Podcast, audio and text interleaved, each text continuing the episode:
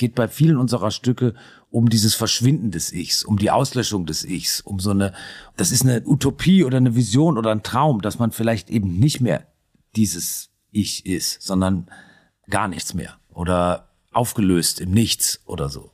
Und das finde ich interessanter als dieses permanente, diese Selbstvergewisserung. Wer bin ich? Bin ich auch wirklich ich? Bin ich richtig so, wie ich bin? Und so weiter und so fort. Das sind für mich fruchtlose Beschäftigungen. Weil die sich äh, so um die eigene Achse die ganze ja, Zeit drehen. Ja, genau. Willkommen im Hotel Matze, dem Interview-Podcast von Mit Vergnügen. Ich bin Matze Hiescher und ich treffe mich hier mit Menschen, die mich interessieren und versuche herauszufinden, wie die so ticken. Bevor ich euch meinen heutigen Gast vorstelle, möchte ich euch zuerst den Supporter vorstellen. Mein heutiger Supporter ist Frank. Frank ist ein voll digitaler Mobilfunkanbieter, der radikal unspektakulär ist. Bei Frank ist die Devise, dass richtig gute Mobilfunk ohne Schnickschnack funktionieren muss. Frank hat nur einen einzigen Tarif und zwar im besten D-Netz und funktioniert auch mit ESE. Mit dem Code HOTELMATZE1, 1 als Zahl geschrieben, bekommt ihr einen Gigabyte mehr Datenvolumen bei Vertragsabschluss. Das heißt insgesamt 6 Gigabyte Datenvolumen im Monat. Ihr zahlt per PayPal 10 Euro im Monat und habt keine Vertragslaufzeit. Ganz, ganz einfach. Meine Kollegin Maxi hat mir gerade gesagt, als sie ihr sagte, dass Frank hier Supporter ist, dass sie eine ganz begeisterte Nutzerin von Frank ist. Schon mehrere Monate und eben begeistert ist, wie einfach das alles funktioniert. Und wenn ihr Frank an vier eurer Freundinnen weiterempfiehlt, können die dafür sorgen, dass ihr sogar 10 GB Datenvolumen zum selben Preis bekommt. Wie genau das geht, lest ihr unter dem Link in den Shownotes. Vielen herzlichen Dank an Frank für den Support. Und nun zu meinem heutigen Gast. Mein heutiger Gast ist Dirk von Lozo. Dirk von Lozo ist Sänger und Gitarrist der Band Tokotronic. Er ist 1971 in Offenburg geboren und gründete 1993 in Hamburg gemeinsam mit Arne Zank und Jan Müller Tokotronic. Seit 1995 sind zwölf Alben erschienen. Im Januar 2022 erscheint das nächste und das nennt sich Nie wieder Krieg. Wer hier häufiger zuhört, wird bemerkt haben, dass Tokotronic einen großen Einfluss auf mein Leben hatten. Ich habe sie mit ihrem ersten Album Digitales besser entdeckt und habe mich in meinem kleinen Heimatdorf Gröden verstanden und nicht mehr allein gefühlt. Nach ihrem Vorbild habe ich angefangen, Trainingsjacken und Korthosen zu tragen und eine eigene Band zu gründen. Das waren dann Virginia jetzt, über die T.S. Ullmann dann mal geschrieben hat. Das haben Tokotronik im Osten angerichtet. Herzliche Grüße an dieser Stelle. Ich habe Dirk schon unzählige Male auf der Bühne gesehen und seine Stimme natürlich gehört. Im Hotel sind wir uns allerdings das erste Mal begegnet. Und weil es manchmal so scheint, als wäre die Band und ganz besonders er nicht von dieser Welt, wollte ich wissen, wie das Weltgeschehen Einfluss auf ihn nimmt. Wir sprechen über seinen Einfluss. Wie ist es, wenn man im eigenen Kinderzimmer davon träumt, Musiker zu werden und dann eines Tages auf der Bühne steht und vor einem sehen alle aus wie man selbst. Denn so war das damals auf den ersten Tokotronic-Konzerten. Alle sahen gleich aus, alle haben Trainingsjacken und schiefe Frisuren getragen und alle fühlten sich zusammen allein. Wir sprechen über seinen kreativen Prozess, über Selbstdarstellung, Selbstauflösung und seine Sonderstellung in der Band. Es geht um das Berühren durch Kunst, selbst berührt werden, um Männlichkeit, Bürgerlichkeit und ganz, ganz viel mehr. Für mich war das ein sehr, sehr besonderer Moment hier im Hotel Matze. Ich hoffe, man hört mein Phantom nicht so sehr raus. Ich wünsche euch viel Vergnügen im Hotel Matze mit Dirk von Lozo. Dirk von Lozo ist da. Ja. Und wie klingt der? Der klingt so und wird auch immer so klingen, hoffentlich. wenn er nicht noch mehr qualmt. Du kannst auch Dann rauchen hier, wenn du möchtest. Nein, nein, möchte, muss, muss nicht sein. Das geht schon. Wie geht's dir denn? Äh, danke, mir geht's ganz gut. Mir geht's ganz gut. Ich habe gut geschlafen und äh, bin heute Morgen ganz ganz gut aufgewacht und rausgekommen. Äh, wann hast du dich zuletzt um den Zustand der Welt gesorgt? Oh, das äh, mache ich jeden Tag 24 Stunden oder versuche es zu verdrängen. Denn äh, die man sollte den Mechanismus der Verdrängung nicht unterschätzen. Denn wenn es den nicht gäbe, dann könnte man ja überhaupt kein Leben führen vor lauter Sorge. Und beeinflusst das aber dein Leben? Also das Weltgeschehen? Ähm, mein alltägliches Leben beeinflusst das nicht. Nein, glücklicherweise nicht. Und dein Handeln? Ähm, mein Handeln beeinflusst das Ja, würde ich schon sagen, dass es das beeinflusst in, in, in gewisser Hinsicht. Und inwiefern? Naja, ich habe schon immer mich für politische Vorgänge, gesellschaftliche Vorgänge und ähnliches interessiert, auch für Theorien. Und natürlich äh, gibt es immer einen, eine Übertragung von der Theorie in die Praxis. Beispielsweise, wenn man sich für feministische Theorien interessiert, ja. dann hat das eine Auswirkung auf das Handeln oder auf die eigene Kunst zum Beispiel. Kannst du mir ein Beispiel dafür geben? Naja, also mir war zum Beispiel sehr früh schon klar, Mitte der 90er, als ich angefangen habe, Klassiker oder zu dem Zeitpunkt gerade in Deutschland erscheinende feministische Theorien zu lesen, dass ich Frauen in meinen Songs, den Songs, die ich schreibe oder den Songs von Tokotronic nicht objektifizieren möchte. Mhm. Also ich von uns gibt es kein Lied, wo eine Frau angesungen wird, in dem Sinne von, ach, du bist so schön oder du bist so toll oder so, was ja doch ein sehr, äh, gro also großen Anteil der Popmusik ausmacht. Man könnte jetzt ein bisschen polemisch sagen, die ganze Popmusik ist eigentlich ein einziges MeToo, wenn man solche strengen Kriterien an ja. Kunst anlegen möchte. Äh, und, ähm, und das äh, gibt es bei uns nicht. Und das ist schon zum Beispiel eine bewusste Entscheidung, weil ich das immer ein bisschen eklig fand. Oder dass man sagt, alle angesungenen Personen, äh, also wenn ein Du vorkommt, sind nicht äh, geschlechtlich spezifiziert. Also das könnte ein Mann oder eine Frau sein. Äh, das gibt keine, da sind, da, es werden keine ähm, Geschlechtsmerkmale genannt in dem Sinne. Also das ist offen für jede Interpretation. Das könnte, wenn es ein Liebeslied ist, könnte es ein schwules Liebeslied sein oder es könnte ein heterosexuelles Liebeslied sein oder was auch immer. Mhm. Und äh, das sind schon Entscheidungen, die man trifft, die sozusagen von einem theoretischen Überbau mindestens beeinflusst sind. Und das ist schon so lange, dass du dir das, also so ziemlich am Anfang eurer Karriere ja. äh, überlegt hast und gesagt hast, so machen wir das? Also das ist schon fast schon festgeschrieben? Ja, also es, es gibt ein Stück von uns äh, äh, auf der ersten Platte, das heißt, wir sind hier nicht in Seattle, Dirk, da gibt es so Zeilen, wo eine Frau als Frau besungen wird, sie hat zwei Augen, sie hat zwei Beine und so weiter. Ja. Äh, und das finde ich doof. Und das fand ich auch schon kurz danach doof. Aha. Und seitdem äh, gibt's das nicht mehr.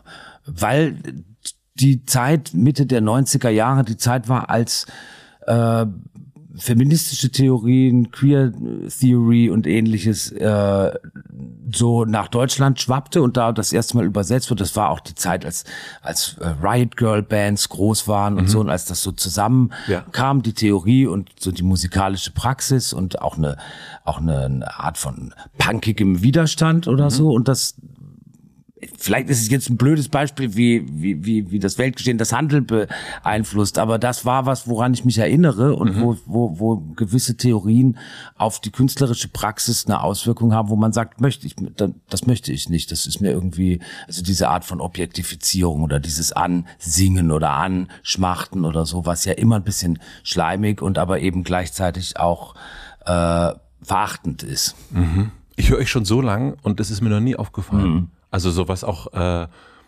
irgendwie entweder für euch und gegen mich spricht, aber ich weiß es nicht genau. Also so, ähm, aber eigentlich ist es ja gut, wenn man Musik so hören kann oder Kunst so hm, konsumieren. Jetzt sage ich, das ist ein komisches Wort dafür, ja, aber äh, ohne dass man so denkt, ah, hier sind so ganz viele ähm, Schablonen schon drauf. Ja, natürlich. Also ich meine, das ist ganz, ganz wichtig, dass man, dass man unbedingt und immer äh, antiautoritär bleibt.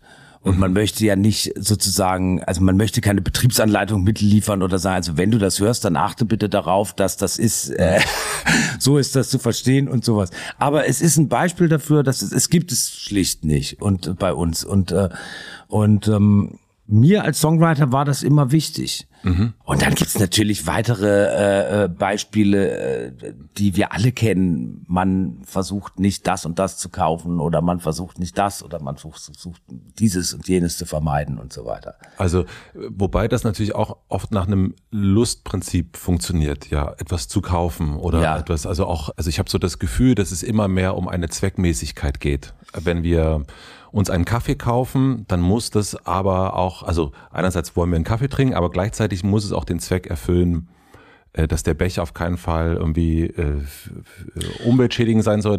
Alle sollen richtig äh, dran verdient haben und so weiter. Ja, also man kriegt ja. sofort auch natürlich ein schlechtes Gewissen, wenn dem nicht so ist. Naja, es ist so ein bisschen äh, Perversion. Ne? Du möchtest den Kaffee, aber nicht den Kaffee. Genau. Sozusagen. Ne? Äh, Und das ist, äh, das, das, das schafft so ein Paradox, das schafft paradoxe Situationen oder so. Aber es gibt natürlich auch Entscheidungen, die wirklich mit äh, Askese zu tun haben oder so. Also ich zum Beispiel, weil du sowas fragst, ich, ich das wäre mir normalerweise zu privat, das mitzuteilen, aber ich bin jetzt seit äh, wie lange ungefähr 35 Jahren Vegetarier. Das hat habe ich mit 16, 17 entschieden aus so einer Hardcore-Punk-Ideologie Ja. heraus. Das war damals modern, muss man den jüngeren HörerInnen sagen. Straight Edge und äh, Veganismus und Vegetarismus in der Hardcore-Punk-Szene, mit der ich so aufgewachsen bin und wo ich die maßgeblichen Fanzines äh, gelesen habe und in meinen Kleinstadt Elternhaus Briefkasten geschickt bekommen habe. Und äh, dann habe ich eben entschieden, ich esse kein Fleisch mehr. Und, äh, und das hab- ziehe ich bis heute durch. Und das hat natürlich damals ganz andere Gründe gehabt. Das war eine, also eigentlich eine ethische Ja. Entscheidung, dem, dem Tierwohl zuliebe. Und heute zum Beispiel wäre das eher eine Entscheidung, die man zugunsten der, der, der Klimagerechtigkeit äh, vollzieht. Genau. Äh, Ich durfte das neue Album schon hören, was erst im Januar rauskommt. Das heißt, es ist noch ein ganzes bisschen hin und es gibt da eine Zeile, die heißt, die Welt ändert sich ohne mich. Hattest du irgendwann das Gefühl, dass du die Welt verändern könntest? Nein. Nie. Also ich glaube, dass Kunst, Literatur, Filme, Musik, Popsongs, äh, was auch immer, können in einem ganz kleinen Maß äh, weltverändernd sein, indem sie in jedes Bewusstsein der Hörerinnen und Hörer vordringen und vielleicht dort was verändern. Also man kennt das, man sieht was, man liest was, man liest ein Buch über jemanden, der vielleicht äh, eine Behinderung hat und äh, d- darüber äh, und über die Komplikationen, die das mit sich bringt in seinem Alltag schildert und man kriegt plötzlich einen ganz neuen Blick auf die Welt. Ach so, ja klar, äh, äh, das daran habe ich noch nie gedacht, wie schwierig es sein kann, eine U-Bahn-Station anzusteuern, Ja, oder mhm. wenn man äh, im Rollstuhl zum Beispiel. Ja, genau. Mhm. Und äh, das verändert natürlich die Welt ein bisschen äh, für einen selber, weil man sie dann äh, beginnt anders wahrzunehmen. Also das glaube ich schon, dass das Kunst kann, aber sagen wir mal im großen Maßstab äh, nicht. Und die Zeile, die du angesprochen hast, ähm, drückt eigentlich eine Sehnsucht nach dem Verschwinden aus. Das gibt's bei uns sehr oft in unseren Songs. Es Ja. gibt so fast eine ritualisierte Beschwörung der Selbstauflösung als das höchste Ziel. Äh, verschwinden, auflösen, all solche Worte, das kommt sehr, sehr häufig bei uns vor. Woher das kommt, weiß ich nicht. Das muss irgendwie tief im, im, im Unterbewusstsein sich so, sich so abgelagert haben und dann so im Prozess des Songschreibens kommt das vielleicht so nach oben. Aber äh, es gibt diese Sehnsucht nach dem Verschwinden und nach dem, nach dem Vergessen und nach dem Vergessenwerden und nach dem, da ist dann nichts mehr. Und das, äh, mich befriedigt das sehr. Dieses, diesen, das, ist das ein Wunsch oder als was würdest du das bezeichnen? Ich finde es einfach interessant. Ich finde es äh, ich find's interessant als künstlerische Äußerung. Sozusagen, also das Gegenteil von Selbstüberhöhung, wo man sagt, so, also ja, The Champions zum Beispiel oder so, ne, ist ja ein nicht ganz unbekanntes Beispiel. Und dass man sagt, das Gegenteil davon wäre irgendwie, wir sind nur Staub oder Luft oder wir sind gar nichts oder man ist man, man löst sich auf oder äh, und wenn man wenn man nicht mehr da ist, dann wird man garantiert nicht in die Geschichte eingehen. Und was machst du mit dem Fakt, dass du ganz viele Menschen berührt und beeinflusst hast? Das steht ja in keinem Widerspruch, weil vielleicht berührt man sie ja genau mit solchen Aussagen. Aber ist diese, diese, dass, dass du ein Einfluss bist, also dass du Identifikation bist, ist ja nicht sofort mitgeliefert worden, sondern ist ja entstanden. Ist das etwas, was dir, also in welchen Momenten hilft es dir und in welchen Momenten schadet es dir? Ähm, also Schaden tut's mir eigentlich nicht, aber ich bin äh, natürlich also über die Maßen versessen auf auf Privatheit und Privatsphäre. Also ich muss, äh, ich lebe eigentlich verhältnismäßig zurückgezogen. Mhm. Das hat sich natürlich jetzt im Verlauf der Corona-Krise und dieser Dekamero dekameronischen Corona-Zeit noch verstärkt. Also das, das ist jetzt kein singuläres Merkmal mehr, das, das, das betrifft sehr viele von uns, ne? ja. dass man sich irgendwie zu, zurückzieht oder in sich selbst oder in seine Höhlen oder innerlich. Ähm, aber mir ist eine Privatsphäre äh, schon sehr, sehr wichtig. Also ich bin sehr froh, dass man ähm, aufgrund der Bekanntheit oder des Einflusses, den wir als Band vielleicht haben, in die Fähigkeit versetzt wird, die Alben genauso zu machen oder die Songs genauso zu machen, wie wir es wollen und mhm. äh, und dass die auch natürlich auch gekauft werden oder dass Leute zu unseren Konzerten kommen und mhm. wir dadurch Geld verdienen, also dass wir diese diese Tätigkeit ausüben können, ohne noch tausend andere Tätigkeiten machen zu müssen. Äh, aber ich bin sehr froh, dass wir nicht so bekannt sind, dass man, dass man sich nicht mehr in der Öffentlichkeit blicken lassen kann was relativ früh beginnt. Also äh, man muss jetzt nicht, äh, ich sag mal, Barbara Streisand sein, um, ja. um, um, um, um nicht mehr unbehelligt im Biergarten sitzen zu können. Das stimmt, aber so gesehen hat ja die Corona-Zeit auch wirklich geholfen, weil ich, als du jetzt hier angekommen bist, ähm, hat man, habe ich dich gar nicht sofort erkannt. Ja, äh, also so war es natürlich äh, durch durch Masken und so weiter. Das stimmt. aber ich meine, ich will damit sagen, ich, ich, ich oder wie, ich glaube, das gilt, gilt für alle Mitglieder der Band Tokotronic. Wir werden nicht oft erkannt und man kann relativ unbehelligt durch den Alltag gehen, während ich glaube schon ein, zwei Stufen äh, mhm. äh, äh, größer äh, ist das schon ist das schon schwieriger und äh, da ich eben sehr auf Privatheit versessen bin bin und, ja. und, und, und, und das auch wirklich brauche für mich. Also das ist keine Pose, sondern das ist, das, äh, ja, dass es auch Phasen gibt, in denen man in Ruhe gelassen wird und vor allem in denen man sich selber in Ruhe lassen kann. Also das ist manchmal ja noch wichtiger, indem man nicht der, mhm. der Typ von Tokotronic ist, sondern einfach jemand, der im Supermarkt einkauft. Darf ich dich was zu dieser Privatsphären, also so, du, du sagst, wo, wo, wo, du, ja, wo, ja, wo, du ende, äh, wo ja, es klar. endet, aber es gibt ja viele berühmtere Menschen, mache ich jetzt mit, mit Anführungszeichen, die Privatsphäre schützen aufgrund von Kindern oder die, was ist auch, also abgelichtet werden, Paparazzi und so weiter, also all die Ideen sozusagen, die es dann auch gibt. Hier habe ich, so wie ich es gerade verstehe, bekomme ich das Gefühl, dass das für deine Kunst auch wichtig ist, diese Privatsphäre zu haben. Habe ich das richtig verstanden? Ja, würde ich schon sagen. Genau.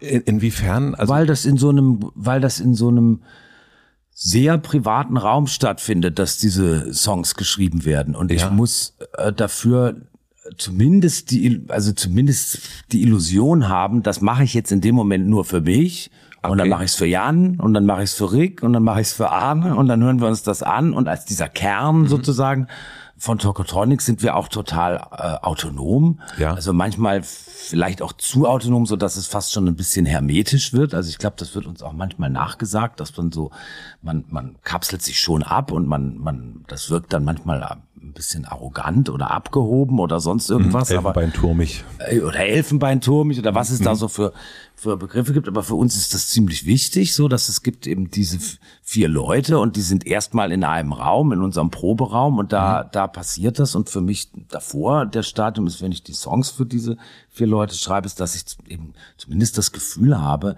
dass das geht jetzt erstmal niemanden anderen an. So und das ist das das ist ganz wichtig, weil man sich dann von von Erwartungen und von das ist dann nicht so zielgerichtet das Handeln. Ja. Ne? Also man denkt dann nicht, das muss ich noch schreiben, dann wird das vielleicht ein Hit oder das muss ich noch schreiben. Und da wir auch noch nie wirkliche Hits haben hatten, hat es ja auch gut funktioniert, denke ich gerade. Aber wenn du sagst zum Beispiel, also Vegetarier sein, hm. das ist mir eigentlich zu privat, jetzt sage ich es trotzdem. Das hat so, ähm, was ist, äh, wenn wir das als Beispiel hm. nehmen, was, warum ist das Vegetarier sein für dich an der Stelle ein, ein, ein privater Ort? Das war falsch von mir ausgedrückt. Ich finde, also privat ist, ist mir nicht zu privat, als dass ich es erzählen mhm. möchte. Ich finde es nur nicht so eine Wahnsinnserrungenschaft und nicht so eine also nicht so eine singuläre Erfahrung, dass man Vegetarier ist, als dass man jetzt überall in der Welt rumrennt und sagt, ich predige euch jetzt den Vegetarismus, weil das können Leute schon selber erkennen und so. Da ist es dieses Anti-Autoritäre. Ja, das ist das Anti-Autoritäre, genau. Okay. Genau. Aber wenn ich jetzt gefragt werde, wie von dir zum Beispiel ist, also wie sieht's eigentlich aus, isst du eigentlich Fleisch oder nicht, dann habe ich keine, keine Probleme damit Okay. zu sagen, ich tue das nicht und ich tue das auch aus ganz bestimmten Gründen.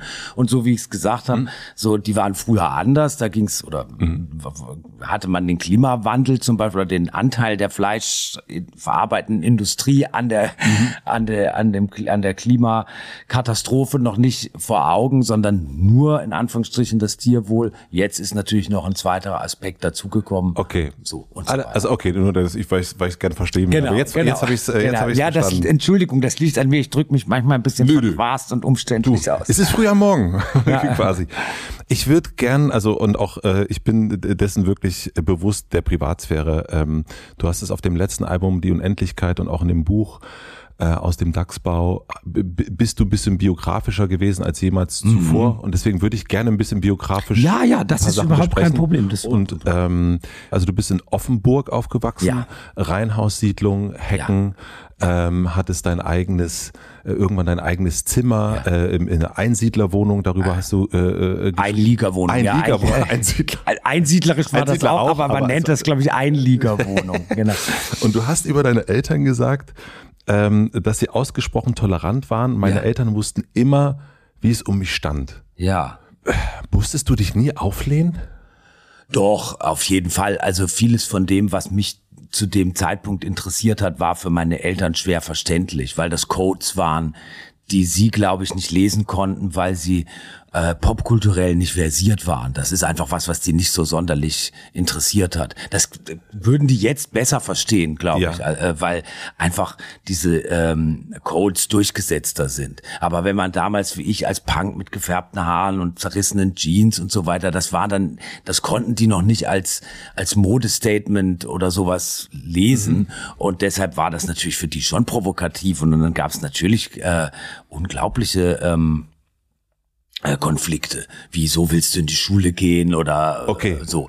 Na, und dann hat man aber natürlich, äh, hat man da als, als junger Mensch, hat man ja unglaublich viele Tricks auf Lager, dass man irgendwie anders aus dem Haus geht, als man in der Schule ankommt und so. Ne? Ja. Dann steht das Fahrrad in der Garage und dann hat man da so in der, in seinem Rucksack schon das Haarspray und dann kann man sich da die Haare so hoch tupieren und festsprayen und das, Mhm. wenn man, bevor man wieder nach Hause geht, macht man das, äh, sind sie wahrscheinlich sowieso schon in sich zusammengefallen und so weiter. Aber weil ganz viele ja Musik, so wie du sie machst und, und wie, wie ich sie auch äh, gehört habe und immer noch höre, passiert ja eigentlich auch zu einer, zu einer Abgrenzung auch. Also aus einer Abgrenzung heraus, auch aus einer, du hast das Wort schon äh, anti-autoritär auch benutzt.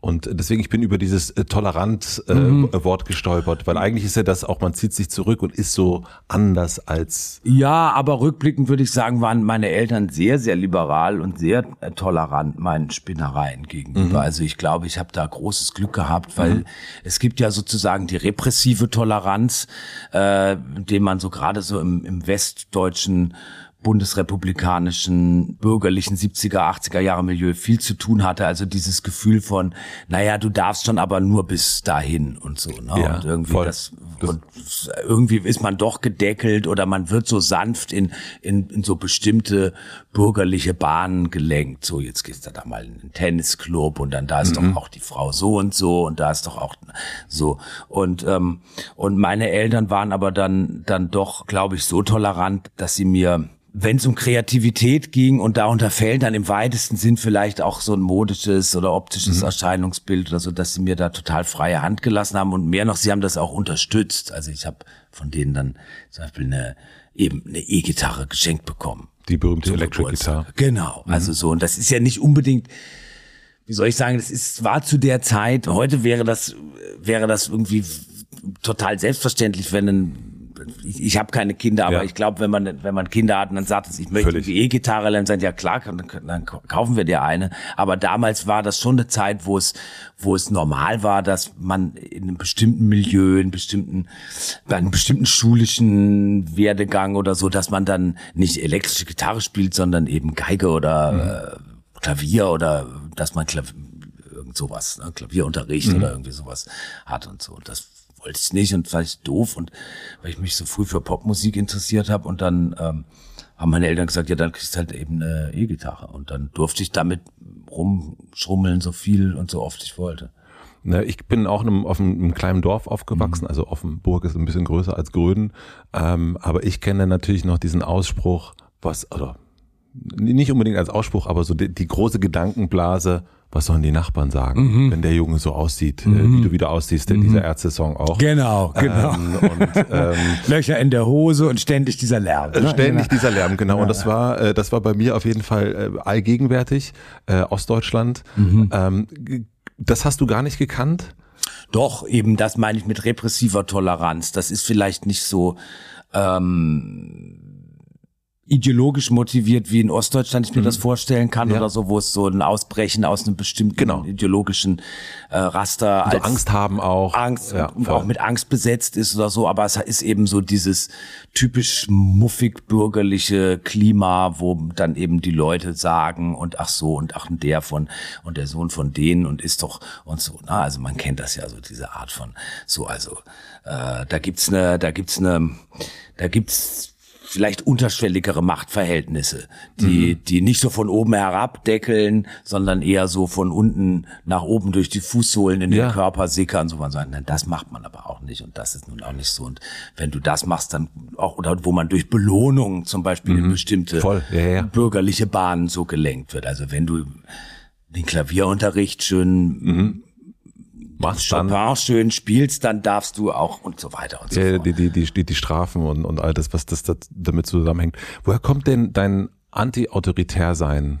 Ich habe das so eher aus einem, genau, du darfst nicht zu Tokotronic gehen und ja. dann äh, äh, erst recht und die Gitarre dann noch noch lauter machen. Äh, ich habe eine große, ähm, ich glaube, das gilt für für uns alle bei Tokotronic, eine große rebellische Seite in mir. Und ich mag nicht, wenn man mir sagt, was ich zu tun und zu lassen habe. Außer es leuchtet mir vollkommen ein, wie zum Beispiel bei Corona-Regeln. Mhm. ähm, und das ist oder es ist zum Wohle der Allgemeinschaft, wie wenn es ums Thema Impfen oder sowas geht. Ne? Ja. Da sind wir ja genau bei solchen Themen. Äh, die Leute, die das nicht tun, inszenieren sich ja auch als Rebellen und als als als äh, Individualisten und als, aber das ist, das ist falsch verstandene Rebellion. Mhm. Aber grundsätzlich habe ich eine Allergie gegenüber Predigten, gegenüber ähm, Verhaltensmaßregeln, mhm. gegenüber äh, eben auch gegenüber dieser genau dieser repressiven Toleranz, dass die so die so durch die Hintertür und so hinterhältig daherkommt. Mhm. So man ist bis zu einem gewissen Grade tolerant, aber dann äh, hört es auch schon auf. Das gibt's eben auch in jedem Milieu, auch im linken Milieu und so. Ne? Aber das gibt's ja auch gerade jetzt in unserer Gesellschaft extrem. Also wenn man sozusagen sagt, also gerade wenn wir bei diesem Kaffeebeispiel wieder sind, mhm. da ist ja genau das, dieses so ein man kriegt ja also dieses schlechte Gewissen, was mhm. auch, ähm, was ja so mitgeliefert wird mhm. immer wieder bei allen Sachen, die mhm. man so, äh, ob man sich belohnen will mit irgendwas, aber es ist, ich möchte da auch gar nicht gegen sein, aber es ist schon auch so eine, ähm, in sozialen Medien beobachte ich das total. Das ist mhm. so eine ganz großes so, mhm. Mhm. Ähm, ja, also da kann ich wenig zu sagen, weil aus genau dem Grund bin ich, was soziale Medien angeht, total abstinent. Okay. Mhm. Also ich habe das nicht. Ich, mhm. ich, ich, und ich äh, auch aus gutem Grund, ich lehne das auch komplett ab. Und äh, äh, wir haben das natürlich mit Tokotronic, also wir haben da Facebook und Instagram-Kanal und so, das wäre äußerst exzentrisch, das heutzutage nicht zu pflegen. Schön, dass du sagst, es wäre exzentrisch, es nicht zu pflegen. Ah, ja. ja, ja, es wäre exzentrisch, das nicht zu pflegen und es wäre auch ja. wahrscheinlich kommerzieller Selbstmord oder irgendwie sowas, wobei das noch zu beweisen wäre. Aber für mich privat lehne ich das komplett ab.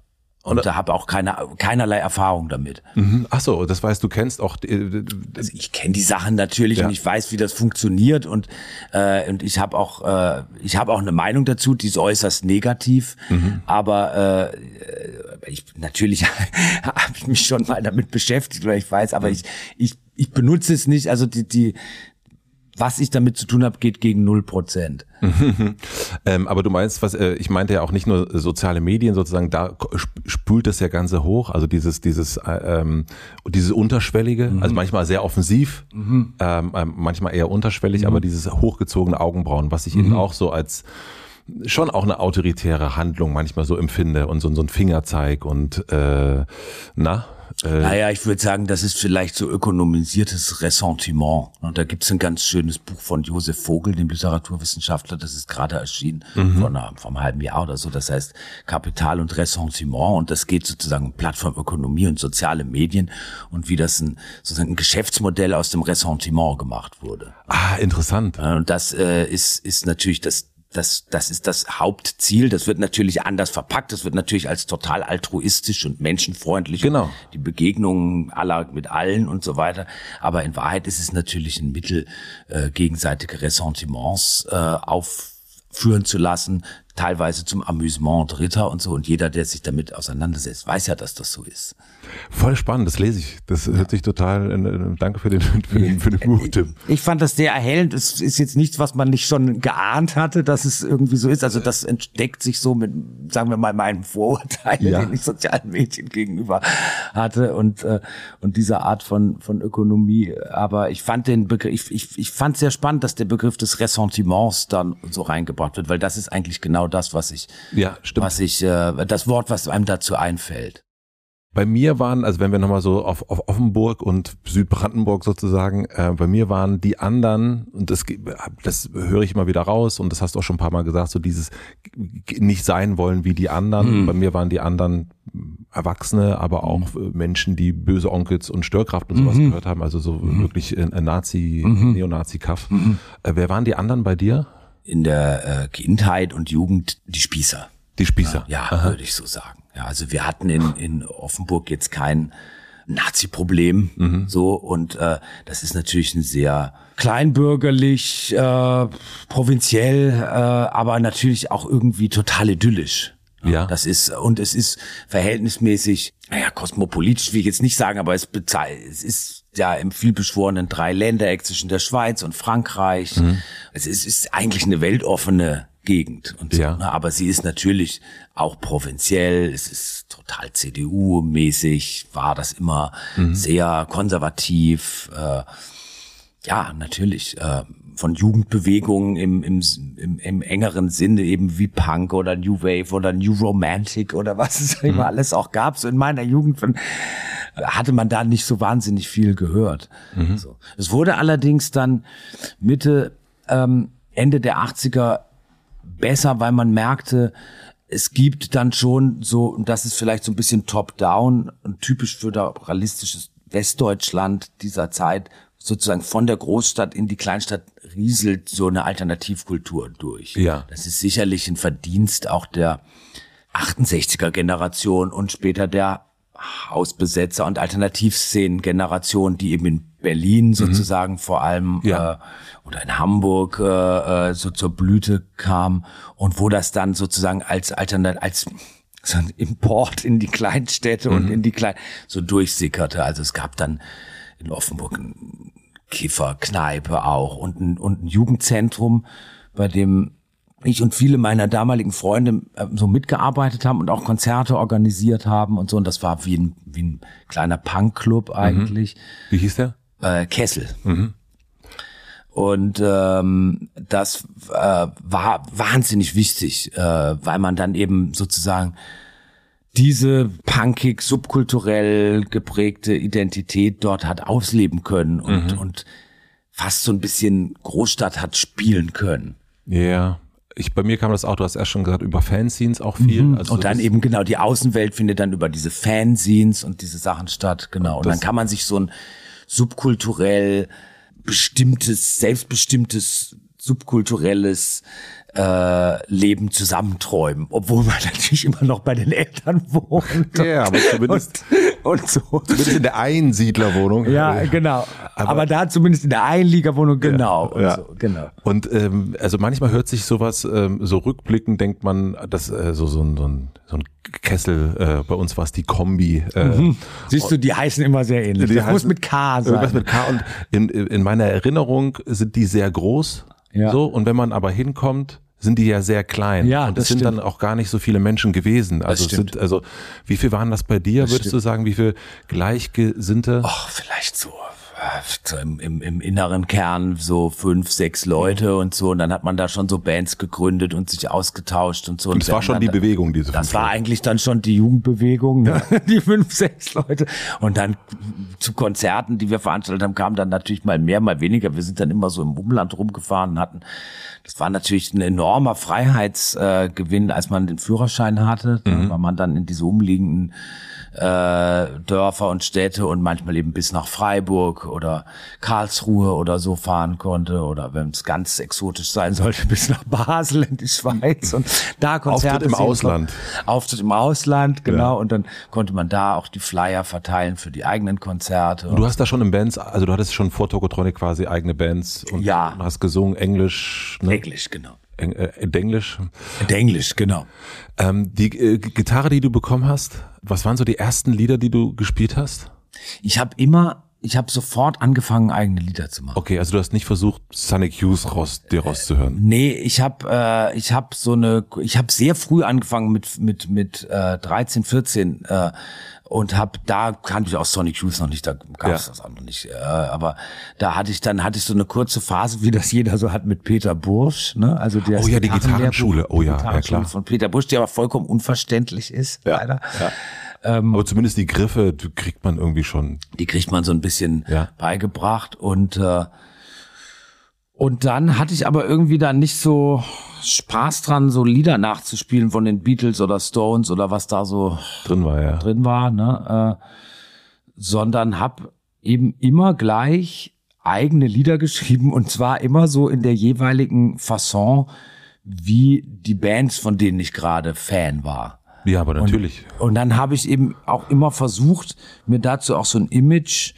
auszudenken und habe auf den leeren weißen Innenhüllen von den Platten meiner Eltern mir dann selber Plattencover gezeichnet, mhm. weil ich auch gern sehr gern gezeichnet habe, so comicartig und ähm, habe mir dann die Namen der Bands ausgedacht und habe die dann so gezeichnet und so und dann hab, dann, dann hatte ich sozusagen dieses Cover für die imaginäre Band und und die Songs dazu, Wolltest die ich geschrieben habe und gespielt habe. Nur aufnehmen konnte ich sie natürlich nicht.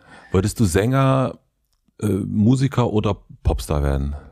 Nee, Sänger und Musiker und Songschreiber. Also das Popstar-Tum hat mich nie so interessiert, weil, weil ich sehr früh dann mit, mit, ähm, ja, mit dem, was man so als Independent-Musik bezeichnet hat, äh, in Berührung kam und das geiler fand als jetzt, sagen wir mal, Duran Duran, was mhm. zu der Zeit populär war. Und, äh, und ähm, irgendwie hat mich das gleich, äh, und da hatte ich gemerkt, das ist eine andere Art von, von Ruhm, die da ange, äh, angestrebt wird. Ein Ruhm, der eher in der Verweigerung liegt oder ja. in der in der Nichtverwertbarkeit oder dass man sich vielleicht sogar wie so eine Ruhm anheftet, dass man wenig Platten verkauft anstatt viel oder dass man besonders unbekannt ist oder so. Ja, das das das äh, coole des Außenseiters. Das Außenseiter oder dass es obskur ist, ne? Das war ja damals auch eine auch ein Kriterium, die Obskurität ja, ja, ja, stimmt, stimmt. Das, äh, das, ja, ja, voll. Ich hatte mich nur gewundert, weil ich irgend, also ich glaube, es war auch in deinem Buch oder bin mir nicht mehr ganz so sicher gelesen hatte, dass du dir vorgestellt hast, äh, interviewt zu werden. Also dass du ja, interviewt werden muss man natürlich schon. Das also auch für die Obskurität. Ja, klar, aber das gab ja auch oh, Zeitschriften und Blätter, wie wir von den Fanzines ja. gesprochen haben, die dann, die dann sozusagen sich genau diesem Obskuren gewidmet haben. Und was hast du dir vorgestellt, wer dich interviewt? Oh, weil ich das, also keine Ahnung äh, irgendjemand. Das ging mir jetzt nicht um den, um den, um, um die, mhm. den oder die Person, die, ja. die das macht, sondern einfach die Tatsache, dass man über seine Arbeit redet. Weil ich immer viel, ich habe schon als, als Kind und Jugendlicher viel Selbstgespräche geführt und mir ausgemalt, was ich dann sagen würde, wenn jemand mich fragt, warum mhm. ich das Lied so genannt habe oder so. Mhm. Also das ist irgendwie so ein, vielleicht so ein Spiel, ne? So wie andere Leute imaginäre Freunde haben zum Beispiel. Ne? Ja, ja, also ich glaube, jeder führt ja immer Selbstgespräche, ähm, ja. aber so dieses so vor sich hin murmeln ja, und so ja, weiter, das ist ja schon, äh, ja, man denkt manchmal so, was ist mit den Leuten los, äh, aber ich kenne das auch auf jeden Fall. Also ich das ja, oder man führt das so auf, oder ich habe das dann so, habe das auch fast so ein bisschen dramatisch inszeniert oder so, ne, dass man. Aber so immer alleine dann für dich? Also das war was, was ich dann so für mich alleine, das sind Träume eben. Ne? Ja. Das ist so wie, wie, ja, wie eben so ein, wie, wie Bing Bong, der, der, der unsichtbare, imaginäre Freund ne? ja. bei, bei äh, komme ich jetzt nicht drauf. Ich will auch nicht. Im Gehirn. Irgendwo. Weil ich habe auch gelesen, also dass, äh, dass du äh, Gruselfilme und Horrorfilme geguckt Ja. hast und, und, und dich das so angezogen hat Ja. ähm, und äh, da, daraus sich so Angstpsychosen auch entstanden sind. Ja, natürlich, klar. Und jetzt finde ich, wenn ich so deine Musik höre, also das ist ja so, es zieht ein, also dich hatte ich so hingezogen als, als Teenager, als Kind, äh, ist dann irgendwann zu viel geworden. Und wenn ich deine Musik höre oder eure Musik höre, dann habe ich immer das Gefühl, dass aber genau daraus ganz viel Kreativität entsteht, aus dieser Dunkelheit, aus Hm. Ja. dieser äh, diffusen äh, Angst, was könnte Ja. hinter dieser Tür sein, Ja. das Knattern und so weiter. Würdest du das auch bestätigen? Ja, absolut. Also ich glaube, das Dunkle spielt bei, bei mir ähm, in den Texten und in, in der Art, wie ich denke, eine ganz große Rolle. Ängste, Albträume, Abgründe, Schlünde. Schlünde, ja. Schönes Wort ist auch auf neue Album. Äh, ja.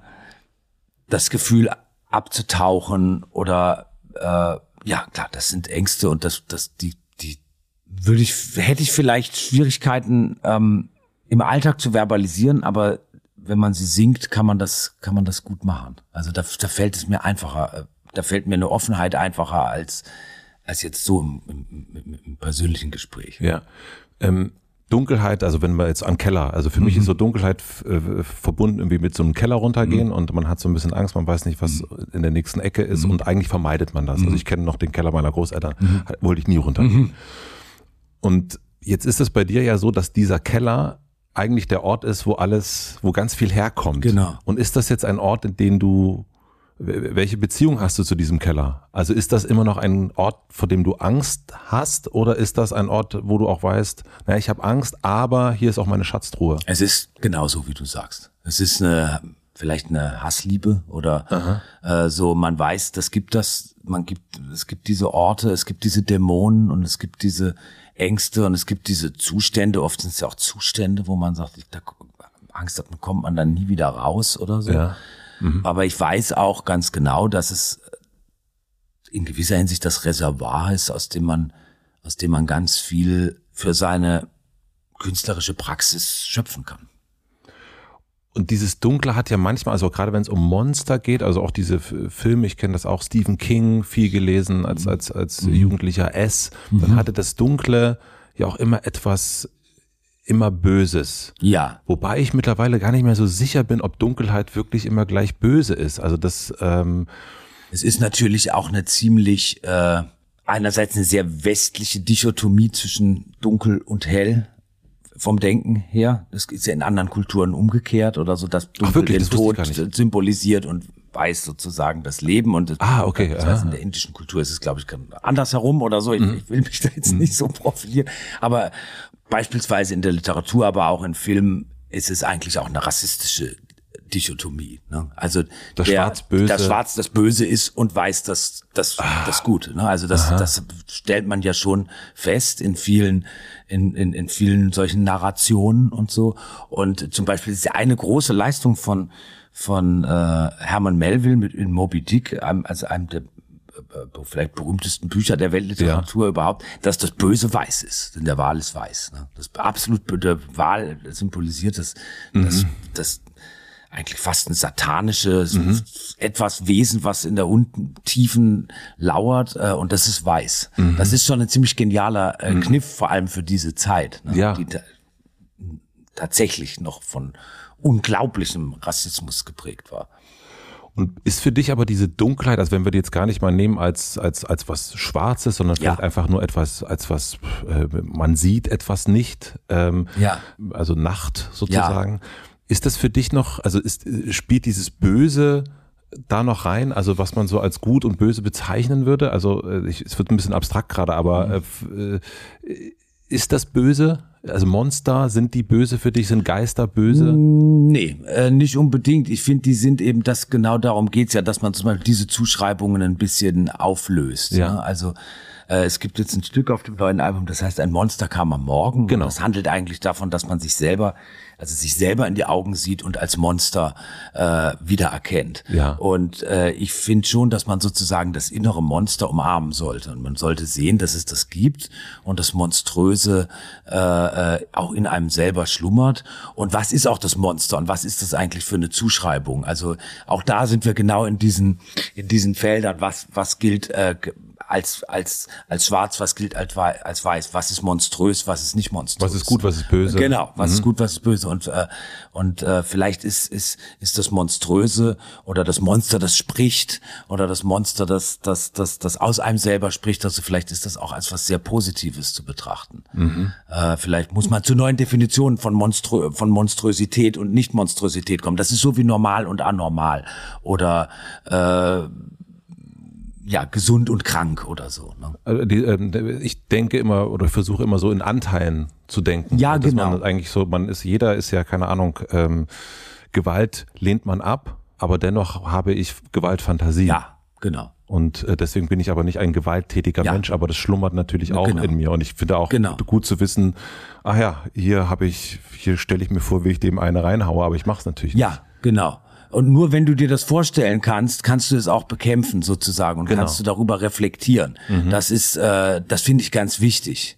Wenn man zum Beispiel, weil wir jetzt darauf gekommen sind, dass, äh, ich will jetzt keine Vorträge halten oder so, aber wenn man, wenn man jetzt über Rassismus oder Antisemitismus oder ähnliches spricht, das, das sind immer die anderen natürlich. Aber man, Ja. es ist natürlich ganz wichtig, den in sich selber äh, zu sehen und zu kennen, dass natürlich man diese Anteile hat und manchmal man zum Beispiel antisemitische Stereotype reproduziert, obwohl man es vielleicht gar nicht weiß und so. Und äh, das ist ganz wichtig, das, das, das, das zu wissen, äh, dass man selber auch das Monster sein kann. Zu 100%. Und Dass man, äh, äh, um, um es wenn es wirklich böse ist, wirksam zu bekämpfen. Oder wenn man feststellt, vielleicht ist das Monster auch ganz niedlich. vielleicht ist es auch interessant, ein Monster zu werden. Oder irgendwie sowas in der Art. Hast du ein Beispiel für ein niedliches Monster? Naja, also. Die Typen von Monster AG sind doch ganz süß von den Filmen. Ja, das, Das sind doch Monster. Ja, das stimmt. Ich meinte, äh, ich meinte das, ähm, ich meinte eher ein Verhaltensmonster, ein niedliches Verhaltensmonster. Aber die Monster AG-Monster sind sehr, sehr süß. Da gebe ich dir total recht. Naja, was das Freakige in sich. Ja. Also man kann ja sagen, irgendwie, äh, man kann das versuchen zu bekämpfen, aber man kann auch sagen, ich akzeptiere das und ja, versucht damit irgendwie zu leben, dass man diese Anteile hat. Diese Reihenhaussiedlung, das Bürgerliche, da sind wir ja mal so irgendwann hergekommen. Ähm, was davon ist noch in dir drin? Also ich bin auch geprägt worden von, ich will nicht werden, was mein Alter ist, Tonsteine Scherben. Und ich bin auch nicht geworden beruflich, was mein Alter ist. Äh, aber ich merke, also gerade bei mir dann auch mal wieder so eine, oh, hier bin ich doch spießiger, als ich dachte. Jetzt wohnen wir beide in einem äh, vielleicht auch bürgerlicheren äh, äh, Umgebung. Und manchmal denke ich auch, wenn ich durch meine Wohnung gehe, denke ich so, ah, es ist auch, auch manchmal sehr ordentlich. Ja, also das finde ich so ein bisschen unergiebig, diese Diskussion, wie spießig bin ich eigentlich selber oder wie bürgerlich Okay. bin ich eigentlich selber, weil ich finde diese, der eine braucht Chaos um sich herum und der andere braucht Ordnung. Und wahrscheinlich je chaotischer das Gehirn, desto mehr Ordnung braucht er im Äußeren und je, je, una, je, je aufgeräumter es drin ist, desto, desto, äh, desto unordentlicher kann es auch draußen sein und so. Ne? Also ich, ich stelle an mir fest, zum Beispiel, also ich habe, ähm, ich habe ein bisschen, ich leide ein bisschen unter Putzfimmel.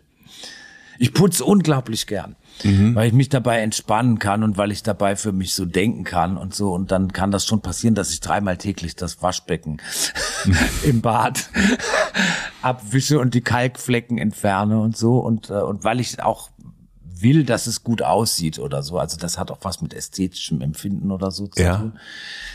Da bin ich ja froh, dass ich den Tisch vorher nochmal abgewischt habe. Äh, Ja, also ich bin aber zum Beispiel bei anderen Leuten oder wenn ich woanders hinkomme, überhaupt nicht versessen auf Ordnung oder würde mich das überhaupt nicht stören. Also es hat nur was mit mir selber zu tun. Ne? Ist es bürgerlich dann, wenn man das, was man da selber hat, auf andere überträgt? Ist, fängt da vielleicht so eine bürgerliche Ja, an? da wird man zumindest sehr eng. Ne? Ja. Also das würde ich sagen, ist so typisch bürgerlich intolerantes Denken, so wie sieht es denn hier aus? Und, Ja. so. und das ist mir scheißegal. Und es gibt auch Sphären, die mir scheißegal sind, zum Beispiel wie das, wie es im wie es, äh, also ich habe ein Auto, wie, wie das, wie das aussieht, ist mir vollkommen Wurst. Ob das dreckig ist oder nicht, oder da drin kann Zeug rumliegen und so. Aber es gibt eben so bestimmte Sphären, so da äh, hab, kann ich wirklich an mir selber sowas wie so ein Putzfimmel feststellen, aber es ist ja dann auch eher eine, eine, eine Schrulle. Also insofern, also das, Bürgerlichkeit ist vielleicht auch, denke ich, gerade eine Belästigung für, an andere oder Spießigkeit. Das ist also äh, ich äh, versuche da gerade nur so, so eine so eine äh, wo könnte man eine Grenze ziehen? Also so eine, wenn das Putzen einem gut tut und man dabei vielleicht auch kreativ ist und denken kann und so weiter, dann stört das ja So niemand. Aber eine. Bürgerlichkeit, wenn die Ei, wie sieht der Junge da aus? Warum hat er so Löcher in den Hosen? Dann ist, geht, dann überträgt sich das ja eher auf andere. ja, Die Spießigkeit.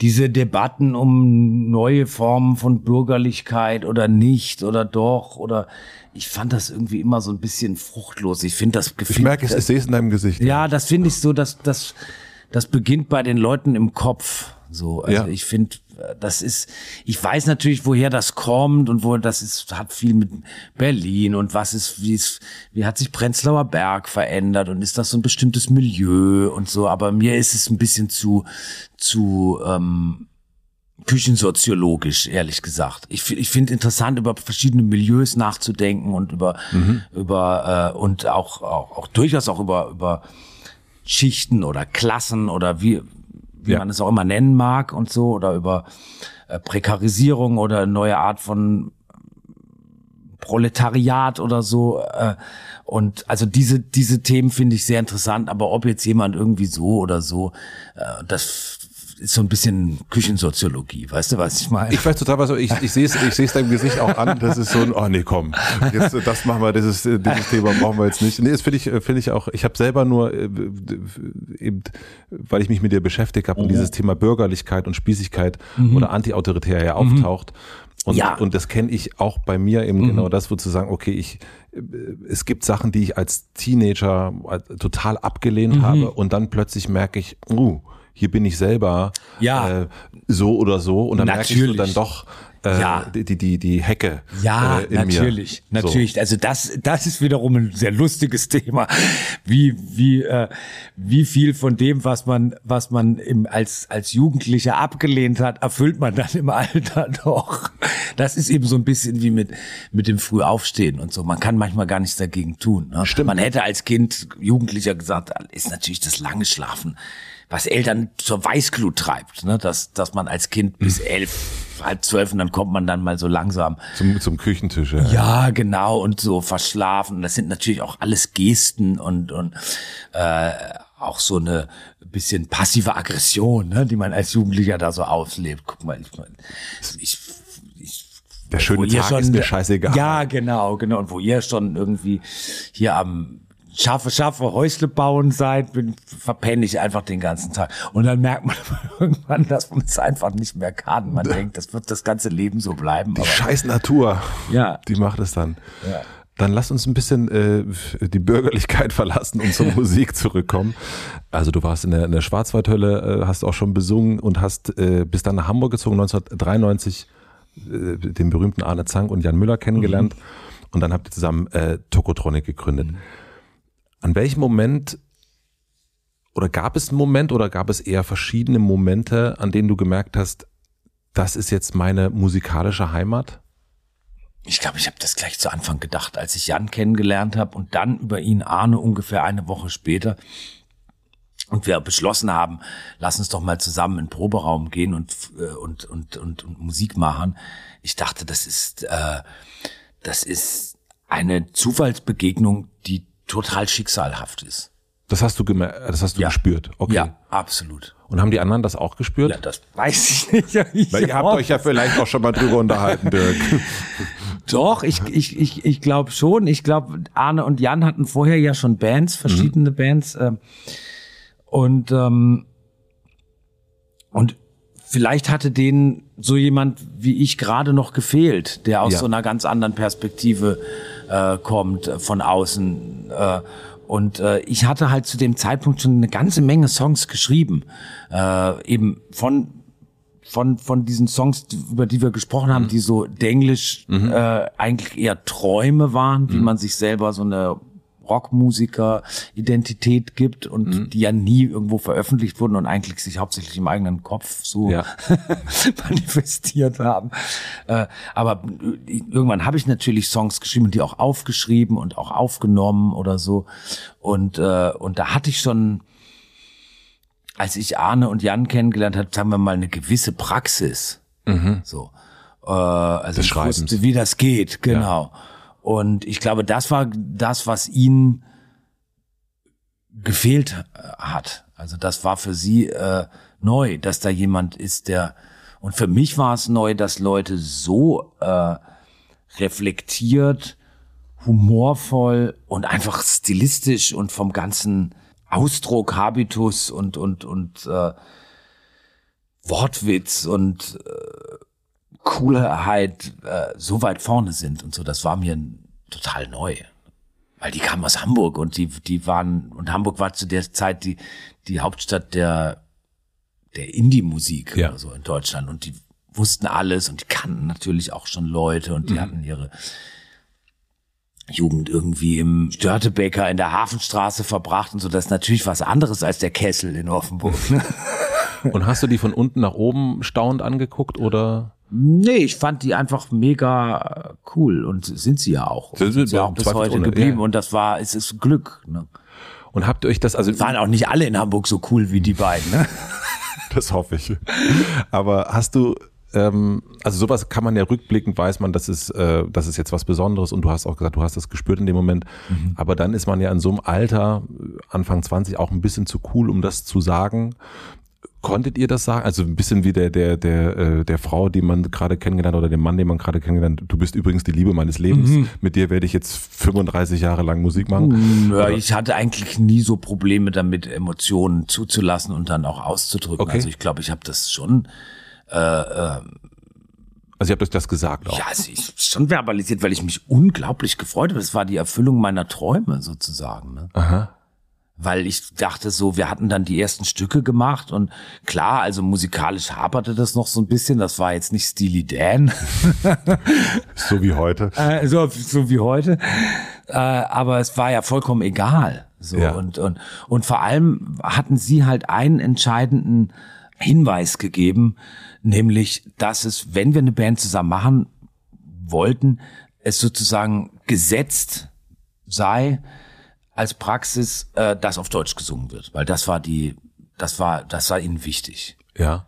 Und während ich eben immer in meinen imaginären Bands und in meinen wirklichen Bands, die eigentlich Schülerbands waren oder so, habe ich immer auf Englisch gesungen und versucht, äh, meine damaligen Vorbilder zu imitieren.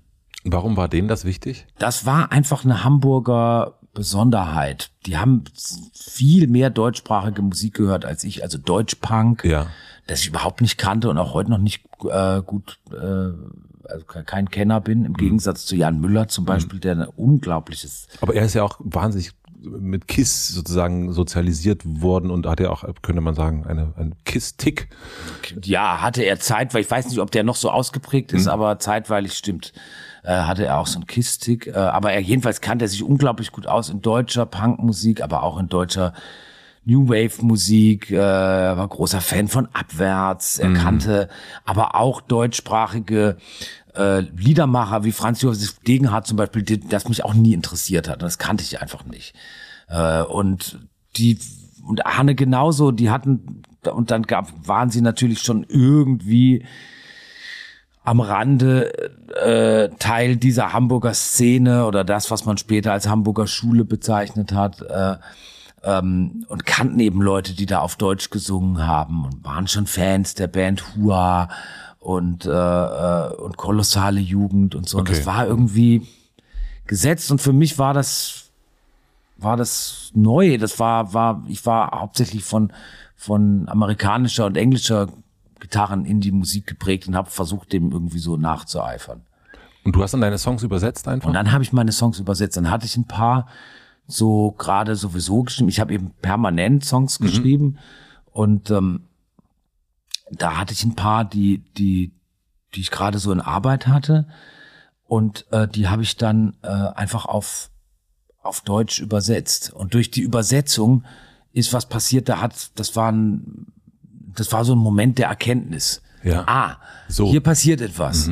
So, während sie nämlich vorher nur Imitationen waren von Sachen, die ich zu der Zeit gerne gehört habe, ist da eine eigene Stimme rausgekommen.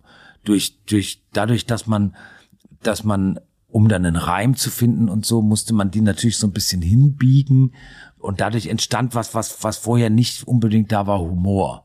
Ja. Und auch ähm, eine Distanz zum eigenen Material, die ich ganz wichtig fand. Die fandest du damals wichtig? Ja, die fand ich total wichtig, weil ich merkte so, das ist, das hat jetzt in dem Moment, wo es Deutsch ist, vielleicht weniger mit mir zu tun als, als der ursprüngliche Song auf Englisch. Interessant.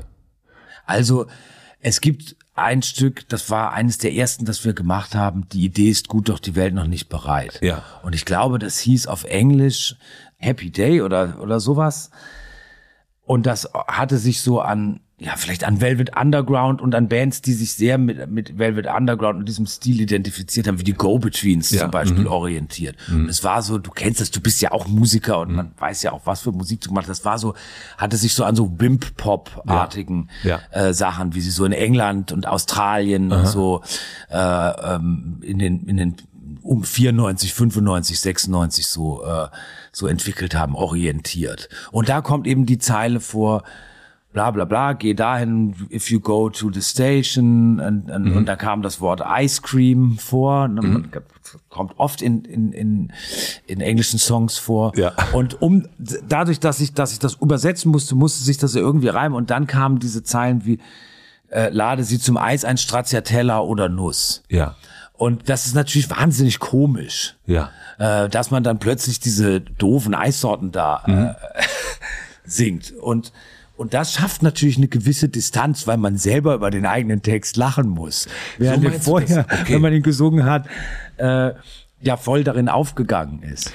Weil was ja passiert ist, ist eigentlich dadurch, dass es Stracciatella oder Nuss wurde, ist es ja zu einer ganz großen ja, Identifikation gekommen. Also ne, das, dadurch ist es ja plötzlich, dass man, also so ich in Südbrandenburg eine Kassette bekommt, wo das, wo die ersten beiden Alben drauf waren. Und dann denken, das gibt's ja nicht. Die essen das gleiche Eis wie ich. Genau. So. Genau. Und deswegen, meine, deswegen war ich überrascht über die Distanz, weil Ja. für mich hat das natürlich die ultimative Nähe hergestellt. Aber das ist der Trick. Derjenige, der schreibt, oder diejenige, die schreibt, muss nicht aus der Nähe schreiben, sondern aus der Distanz. Aber diejenigen, die es hören, die müssen sich dem nahe fühlen. Ah, ja, das ist ein guter Trick. Ja. Ich erinnere mich noch an mein erstes Konzert. Ich weiß allerdings nicht mehr, wo es war, ob das in Potsdam, Waschhaus war oder Coney Island in, in Leipzig. Und ich fand es Bestimmt in Potsdam, weil im Coney Island haben wir später gespielt. Das war bestimmt im Waschhaus in Potsdam. Waschhaus Potsdam wahrscheinlich. Und da ähm, hat's mich total getroffen. Insofern, dass erstens ähm, im Raum alle gleich aussahen. Also so, so wie ich und ich wie die und Ja. die auf der Bühne auch. Ja. Und dann ist dieser Raum voll und alle singen zusammen, ich bin alleine und ich weiß es und ich finde es sogar cool. Und das ist ja so ein, das ist ja völlig irrsinnig eigentlich, dass ein Kollektiv singt, ich bin alleine. Ähm, und ihr habt in dem Moment ja eigentlich war das diese Jugendbewegung. Wie ist es euch ergangen auf der Bühne? Also wir haben uns natürlich gesehen gefühlt, äh, verstanden gefühlt, das Spiegelbild und so weiter. Aber wie ist das, wenn das dir dann, wenn du dann runterguckst oder ihr runterguckt und man sieht, krass, die sehen ja alle aus wie wir. Also für uns war es ein bisschen befremdlich zu der Zeit. Und das bedauere ich wahnsinnig. Wir waren äh, nämlich damals noch nicht so cool wie heute, dass man, also da hat vielleicht eine, da gab es vielleicht ein bisschen zu wenig Distanz zum eigenen Ich. Ja. So. Ähm, wie, wie man oft so ist, wenn man sehr jung ist, nimmt man sich unglaublich wichtig und so. und ähm, und heute würde ich denken, ja, ist ja ein Rockkonzert, das soll ja so sein. Aber damals hat, hat uns oder mich jedenfalls das schon auch befremdet, genau, genau dieser, genau der von dir beschriebene Vorgang, dass das, was wir so eigentlich fast als Privatwitze in unserem, in unserem Proberaum und dann unter einem sehr, das waren ja immer sehr exklusive im wahrsten Wortsinne äh, Veranstaltungen, bei denen wir vorher gespielt haben, im, in, in irgendwelchen Kneipen in Hamburg Ja. oder in irgendwelchen. Das war sehr so für Eingeweihte und da fühlte man sich dann so verstanden unter den.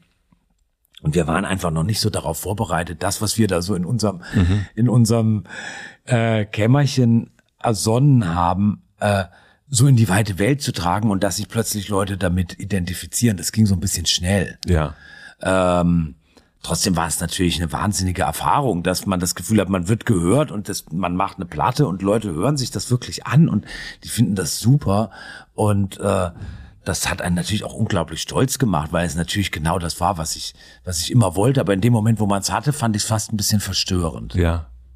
Weil ich fand in diesem, in deinem Buch gibt's einen unfassbar schönen Text, finde ich. Ähm, da schreibst du aus der 14-jährigen Perspektive und der endet mit, ich habe die Hoffnung, dass es da jemanden gibt, jemand, der mich erkennt, der mich an der Schulter fasst und sagt, du bist ja genauso, wie ich mir mein Leben vorstelle. Oder du bist genau wie ich, du bist mein Spiegel. Und plötzlich sind es eben nicht nur eine Person, sondern irgendwie Tausende. Und das ist natürlich ein bisschen beängstigend. Ja. Ne? Äh, das ist das Monster, vielleicht, was man Genau, genau. Das ist ein bisschen beängstigend und das ist natürlich, da wird man den aus diesem, aus diesem Gefühl der Privatheit, was, was, was mir ja offensichtlich wichtig ist, äh, so rausgerissen und wird zu so einer öffentlichen Figur. Und damit muss man erstmal lernen, umzugehen. Auch wenn die Öffentlichkeit jetzt natürlich nicht die von, von, äh, weiß ich nicht, äh, was damals von, Nirvana. von einem großen, von Nirvana oder von so, aber es ist im Prinzip dasselbe Problem. Ne? Ich glaube, das war auch das Problem von Kurt Cobain. Ja. Äh, dieses plötzlich identifizieren sich Leute mit mir und ich habe aber doch nur was gemacht und ich weiß gar nicht, ob das gut ist und also da kommen dann Selbstzweifel und und und ich finde das aber ganz gut, weil man bleibt halt ein bisschen unkorrumpierbarer. Also man wird von dem Erfolg nicht, wenn man wenn man da so zerknirscht, darauf ein bisschen zerknirscht darauf reagiert, dann wird man nicht so ruhmsüchtig und nicht so süchtig nach äh, nach Prominenz und so, was uns tatsächlich alle nie interessiert hat. Das heißt, dieser Zweifel oder die, diese, dieses, man denkt so, um, also die, um Gottes Willen, was soll das denn jetzt? Ähm, äh, dieser Gedanke bringt dann wieder die notwendige Distanz, um, um, äh, um eben nicht zu denken, wir verkaufen jetzt Trainingsjacken bei Genau. Zalando. Genau.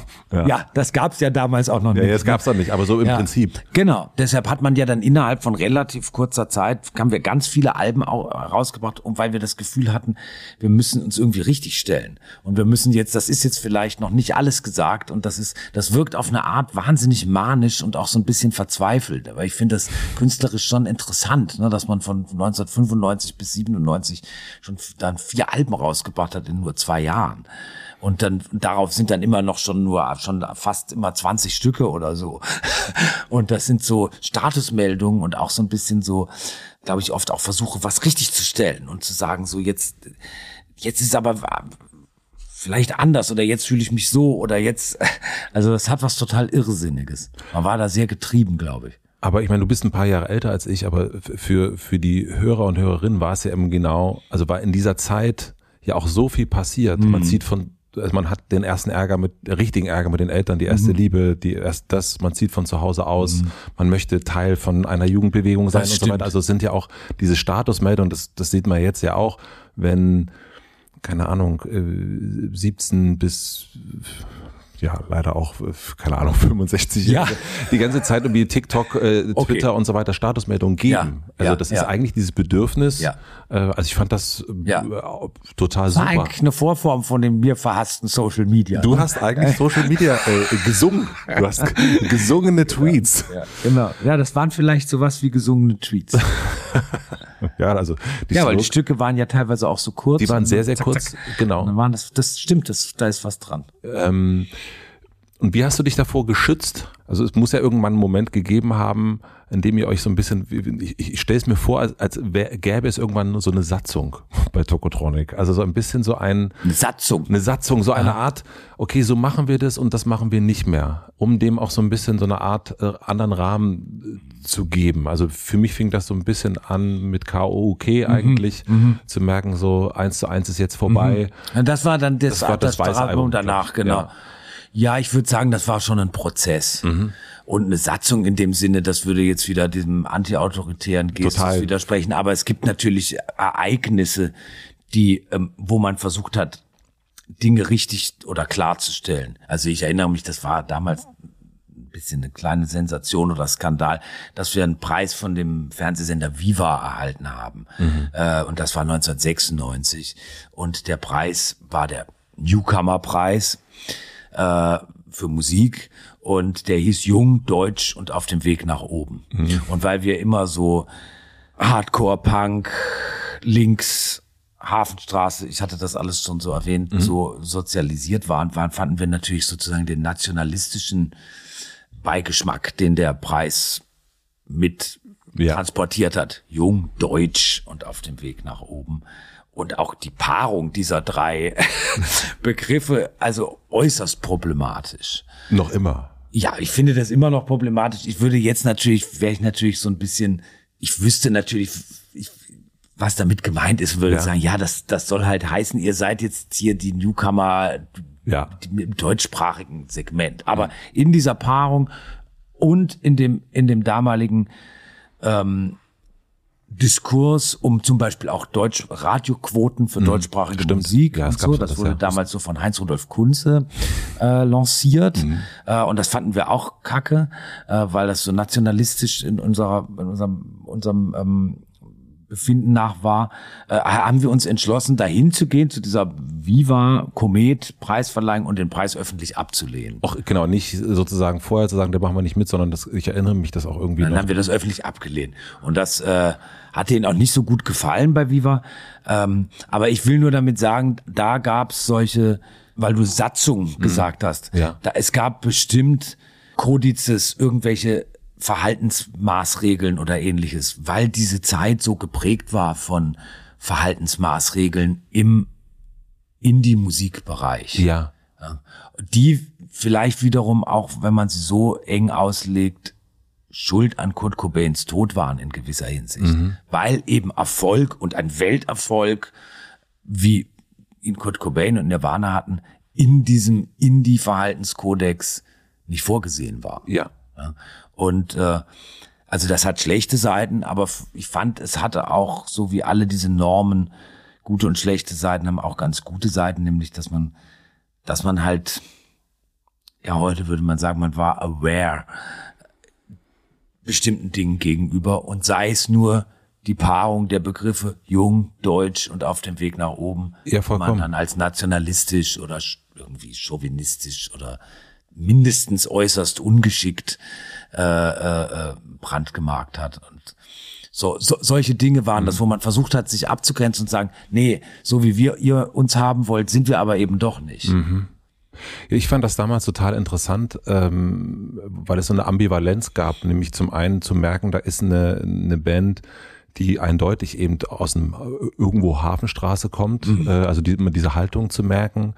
Ähm, und, und diesen, diesen äh, ja, also punkigen äh, Einschlag. Punkig, ja, ja würde ich äh, sagen. Ja, und, ja. und dann aber diese unfassbare Höflichkeit. Mhm. Und das ist so ein, äh, also das weiß ich auch noch, dass das meine Eltern auch dann, das mochten die dann, dass die irgendwie äh, diese Band, die ich gut fand, irgendwie nicht auf den Boden gespuckt hat, mhm. sondern immer schön Bitte und Danke gesagt hat. Mhm. Und aus dieser, ähm, diese, diese Gegensätzlichkeit so mhm. fand, fand ich total interessant und auch heute noch eigentlich. Also ich glaube, das ist was, ich habe mir da neulich, das wirklich schön, wie du das ansprichst, ich habe mir da neulich Gedanken gemacht und manchmal fällt einem echt ja, fällt mir erst nach Jahrzehnten der Groschen. Ich weiß nicht, ich saß so auf dem Balkon und habe geraucht und dann dachte, dachte ich so, also das, was bei uns total alles, was wir machen seit Jahren bestimmt, ist einerseits der totale, unbedingte Wille, geliebt zu werden und in einer Gemeinschaft aufzugehen. So, ich möchte Teil einer Jugendbewegung ja. sein, aber eine panische Angst davor, vereinnahmt zu werden. Absolut. Und ja. das ist wirklich, strange und echt ein bisschen schizophren. Aber haben wir das nicht alle? Ja, vielleicht. Ne, also diesen, diesen, das Umarmende, den Freiheitsdrang, die mhm. Autonomiephase mhm. der Kinder ne, mhm. Äh, und dann aber auch eine unbedingt Zugehörigkeit, Familie und so weiter. Also es ist ja mhm. immer wie, also das ist äh, mhm. Äh, ob von achtjährigen, 14-jährigen, das kommt ja eigentlich immer immer wieder und äh, aber interessant, dass dir das jetzt erst aufgefallen. Ja, es ist mir so aufgefallen, dass sich das durch durch die ganze durch das ganze Werk, wenn man das so nennen ja, mag, kann man so nennen. zieht. Ist dir oder ist euch aufgefallen, dass euch oder also das ist nur meine Beobachtung, dass euch mehr Männer hören? Also. Nee, weil Nein. du auch, weil du das erste ja auch gesagt hast, ist es sehr offen formuliert, mhm. äh, Mann, Frau. Ja. Äh. Nein, äh, im Gegenteil. Äh, äh, ich finde, das war schon immer sehr, sehr erfreulich gemischt. Okay. Und ich weiß noch, dass es Mitte oder Anfang Mitte der 90er, als wir angefangen haben, da zeigt sich, wie tief verwurzelt so eine misogyne Haltung auch in diesem Indie-Muff mhm. war fast als abwertendes äh, Urteil gemeint war, dass das uns hören ja so viel Frauen. Also das war dann so ein bisschen gleichbedeutend so. wie das ist so eine Teenie Schwarmband. Ah, interessant. Weil das waren auch damals schon immer unglaublich viele äh, junge Frauen auf unseren Konzerten, als sie dann auch noch mal ein bisschen jünger waren als wir, ja. die wir damals auch jung, jung waren. Ja. Und ähm, das hatte einen so ein bisschen in den Ruch so der der der Teenie Popband gebracht innerhalb dieses Indie-Kontextes. Mhm und äh, habe ich schon damals als unglaublich frauenverachtend äh, äh, wahrgenommen mhm. und totalen Männerschrott. Ne? Das ist so, nur wir Typen wir wissen, wie was die richtige Musik ist und so. Ja, vollkommen. Ich habe nur, ich kenne nur wirklich viel, viel äh, Tokotronik Jungs und jetzt Männer äh, und weniger Frauen sozusagen. Mhm. Und ich weiß das auch noch, als wir das früher gehört haben, dass das eher dann auf der Tanzfläche eher Jungs waren, mhm. die äh, nicht so Glück mit den Mädchen hatten, mhm. die sich sozusagen okay, miteinander dann gefunden kann haben. Kann natürlich sein, das ist so ein bisschen dieses Loser-Image mhm. oder sowas mal kultiviert hat. Aber ich muss dir da widersprechen. Also Gut. es ist eigentlich, man merkt ja oft bei, bei Rockkonzerten, ist ja, oder in der ganzen Rockkultur, äh, ist ja ein deutlicher Männerüberhang genau. und so. Und bei Konzerten bestimmter Bands, also würde ich sagen, geht geht so der Männeranteil in die 99 Prozent. Voll. ähm, aber das war bei uns eigentlich nie so. Also ja. es waren immer, immer auch sehr, sehr viele, sehr, sehr viele Frauen da und äh, ich fand das immer super. Mhm. Ähm, dieses ja. sehr klare, also dieses klare, so anti-misogyn zu sein und so, also das ist ja so etwas, was jetzt viel mehr, äh, du hast erst das schöne Wort aware gesagt, was jetzt viel mhm. mehr da ist, mhm. so auch bei Männern, ne? also dass, dass Männer sich als Feministen bezeichnen mhm. und, und all mhm. das. Warum war das bei dir schon so früh da oder warum wart ihr schon so früh aware? Ähm, vielleicht. Es hat was mit dem Umfeld zu tun. Ich habe mich eben immer so für kunsttheoretische äh, Texte interessiert, weil ich immer auch Art-Fan war und äh, da war das so, da war das im war das, das gehörte da dazu. Mhm. Also wenn in der, jetzt nicht in der Galerie Kunst oder der mhm. Welt der Reichen und mhm. Schönen und so, sondern in der, in dieser kunsttheoretischen okay. Welt, ähm, gehörten feministische Theorien, frühe Queer-Theorien und also was immer dazu. Und ich habe das für mich, mir auf mich hat das immer einen unglaublichen Reiz ausgeübt. Und wie ich schon sagte, es ging dann eben auch zu diesem Zeitpunkt Mitte der 90er ähm, so mit der Pop Entwicklung der Popkultur zusammen. Es mhm. gab dann Riot Girl Bands, Bikini ja. Kill ja. und ähm, Team Trash, Queercore Bands, von denen wir Fan waren. Wir haben sogar ein Stück über diese Band Team Trash gemacht. Ja. in Berlin gab es die Pop Tarts. Dann gab es die Pop Tarts, die mit äh, und die sogar bei, äh, vor uns gespielt mhm. haben. Ja. Ähm, und mit denen uns eine lange Freundschaft verbindet. Ja. Und ähm, äh, das hatte sich, also das war around, popkulturell, aber vor allem würde ich sagen, so in diesem kunsttheoretischen äh, linken mhm. Zusammenhang. Und das war auch die Zeit, als die ersten Bücher von Judith Butler ins Deutsche übersetzt wurden. Die erst, das erste Mal, dass man von, von diesem, von Begriffen wie Gender Studies und all sowas gehört hatte. Und mich hat das irgendwie, mich hat das immer wahnsinnig angezogen. Äh, diese, diese Welt, wie, wie, so wie man, so wie man, ähm, Entdeckungen in einem, in einem geilen Plattenladen machen kann und denkt, wow, was sind das denn für, mhm. was ist das denn hier für eine geile Scheibe? So habe ich bei vielen dieser Büchern gedacht, boah, was ist das denn für eine geile Schreibe? Mhm. Und für, für ein äh, geiler Gedanke dann auch. Ja, und für ein geiler Gedanke und das hat irgendwie so was Subkulturelles und was Cooles und cooles Wissen und das ist, war zu der Zeit auch noch nicht so akademisiert, also das war fast, wenn man das von solchen philosophischen theoretischen Texten sagen kann, Underground. Ja. Und mich hat das angezogen und daraus hat man, hat man äh, irgendwie viel, schon früh viel gezogen. Mit welchem Bild von Männlichkeit und Weiblichkeit bist du aufgewachsen? Also popkulturell wahrscheinlich mit so einem sehr äh, ambivalenten, äh, ja, also David Bowie äh, war da wieder mit Let's Dance aktuell, also das war dann so Anfang der 80er, Ja. als ich so und dann eben dieses ganze New Romantic Männerbild, ne? Also dieses sehr effeminierte Männerbild, was was so, also Boy George zum Beispiel. Stimmt. Ah, ja. George. Es gab die ersten äh, Künstler und Künstlerinnen, die oh, eigentlich offen schwul waren, also die ersten Künstler, die offen schwul waren, Männer, ne? Boy George oder oder Jimmy Somerville von von was war das? Äh, ähm, Bronski Bronski Beat oder äh, von Erasure. Äh, äh, finde ich schon, das hat einen geprägt. Mark Almond. So, das hat einen schon geprägt, ja. Du hast mal gesagt in einem Interview mit Nils Bogeberg äh, in einem Podcast, dass du, wenn du es dir aussuchen könntest, eigentlich äh, lieber eine Frau wär- wärest. Ich habe das vor vor ungefähr zehn Jahren mal gesagt, weil es ein, weil wir ein Album gemacht haben, das sich sehr stark mit Identitäts, mit dem, Album. was man heutzutage mit Identitätspolitik Mhm. oder Identitätsfragestellung beschäftigt hat. Das war das Album davor, das hieß Wie wir leben wollen. Ach so, stimmt. Mhm. Und das ist sehr gesättigt mit Theorien aus diesem Bereich. Mhm. Äh, also es gibt da die Zeile, sieh mich an, ich bin ein weißer heterosexueller Mann, du kannst mich abschieben, wenn du willst. Mhm. Das sind eigentlich Themen, die man erst jetzt so im Allgemeinen Jetzt ist es total überall, ja. Genau, und das war äh, also 2012, als 11, 12, als wir das Album geschrieben haben und 2000, Anfang 2013, als das rauskam, noch nicht so. Mhm. Ich hatte das Gefühl, es wirkt auch ein bisschen überfordernd auf viele Damals? Mhm. Hörerinnen und Hörer und vielleicht auch zu Recht, vielleicht war es auch ein bisschen Zu früh.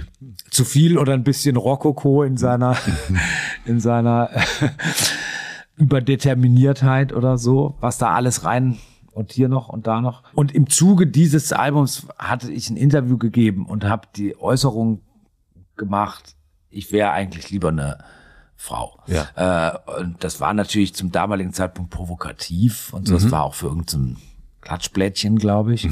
Und die haben das dann auch gleich aufgegriffen.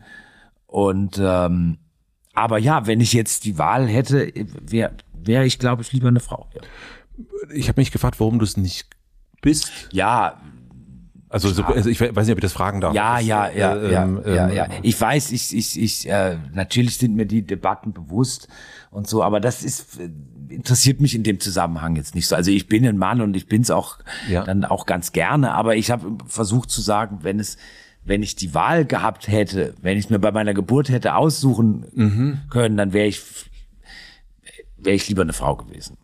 Und wie fühlt es sich an, äh, also äh, Mann zu sein? Also fühlst du dich als Das ist Mann? vollkommen okay. Nee, nee, aber fühlst du dich, also so, das ist ja auch, weil wir erst über Anteile und all das gesprochen So haben. wie, so wie, so wie, so wie jeder, glaube ich, gibt's da, äh, ist das anteilig und je nach Tagesform und je nach, nach Tageslaune unterschiedlich. Also das finde ich, das, äh, das ist, äh, da finden permanent Metamorphosen statt. Mhm. Das ist nichts Neues, dieser Gedanke. Ja. Das ist, das sind, das ist der Gedanke der Metamorphose. Also, dass man sich verändert. Oder, äh, Magnus Hirschfeld hat von Zwischenstufen geredet. Ein ziemlich antiquierter Begriff, aber es ist, ist irgendwie ganz schön. Also, das, das kann sich ja verändern und das, man fühlt stärker feminine Anteile oder maskuline Anteile in sich. Und was glaubst du, woran liegt das da? Ich meine, Oder es gibt auch die, die Möglichkeit des, des, des Neutralseins. Ne? Wir haben zum Beispiel auf diesem Wie wir leben wollen aber auch ein Stück, das heißt Neutrum. Neutrum, ja. Das ist auch eine interessante äh, Vorstellung, dass man nichts von, von allem ist. Was glaubst du, woran liegt das, dass das jetzt aber so ein, jetzt ist es da, jetzt ist das äh, weißer Cis-Mann und all das spielt jetzt eine ganz, ganz große Rolle und es fängt äh, aber auch an, dass, keine Ahnung, äh, klassischere Männer sich einen Nagellack drauf machen und, und so sozusagen so gucken, ähm, Naja gut, das ist Zeitgeist. Mhm. Ja, dann würde ich sagen, ähm, wenn du jetzt vom Nagellack sprichst, ist natürlich ein großes Interesse der Kosmetikindustrie, dass man das, dass man die ah. Zielgruppe ausweitet. Also das ist klar, das verschränkt sich in diesen Debatten natürlich sehr viel. Ähm, Konsum auch direkt. Ja, da ist eine, ein hoher Anteil Konsum drin. Dann glaube ich, sind eben viele dieser Theorien, über die wir gesprochen haben, äh, die Anfang der 90er das erste Mal überhaupt in Deutsch auf Deutsch publiziert wurden und so viel früher auch noch nicht auf Englisch, mhm. ähm, dann über äh, also sozusagen in den akademischen Betrieb eingespeist und die sind jetzt ähm, die sind also Klass, sozusagen Klassiker, das wird ja. behandelt und wenn man heute Studierender ist, dann kriegt man das, äh, kriegt man das beigebracht, Kulturwissenschaften oder Gender Studies. Es gibt überhaupt die Tatsache, dass es Studiengänge gibt, die Gender Studies heißen, ist mhm. ja ist, ist noch nicht so lange mhm. her. Und, ähm, und so sickert das natürlich äh, in der Gesellschaft ein und verändert eine Gesellschaft auch, Gott sei Dank, ein bisschen. Und ähm, ja, dann glaube ich, ist die, die Selbstbezeichnung und die Selbst, die Identifikation ist natürlich was, was sehr stark auch mit dieser Performance in den sozialen Medien zusammenhängt. Also was bin ich, diese Fragen, was bin ich, wer bin ich, wie stelle ich mich da dar, mhm. äh, die, die, die spielt ja eine ganz große Rolle. Mhm. Frage nach der Identität. Und deshalb glaube ich, ist das so, ist das, ist das sehr, sehr wichtig geworden überhaupt die Frage nach Identität. Wie würdest du die beantworten, die Frage nach der Identität?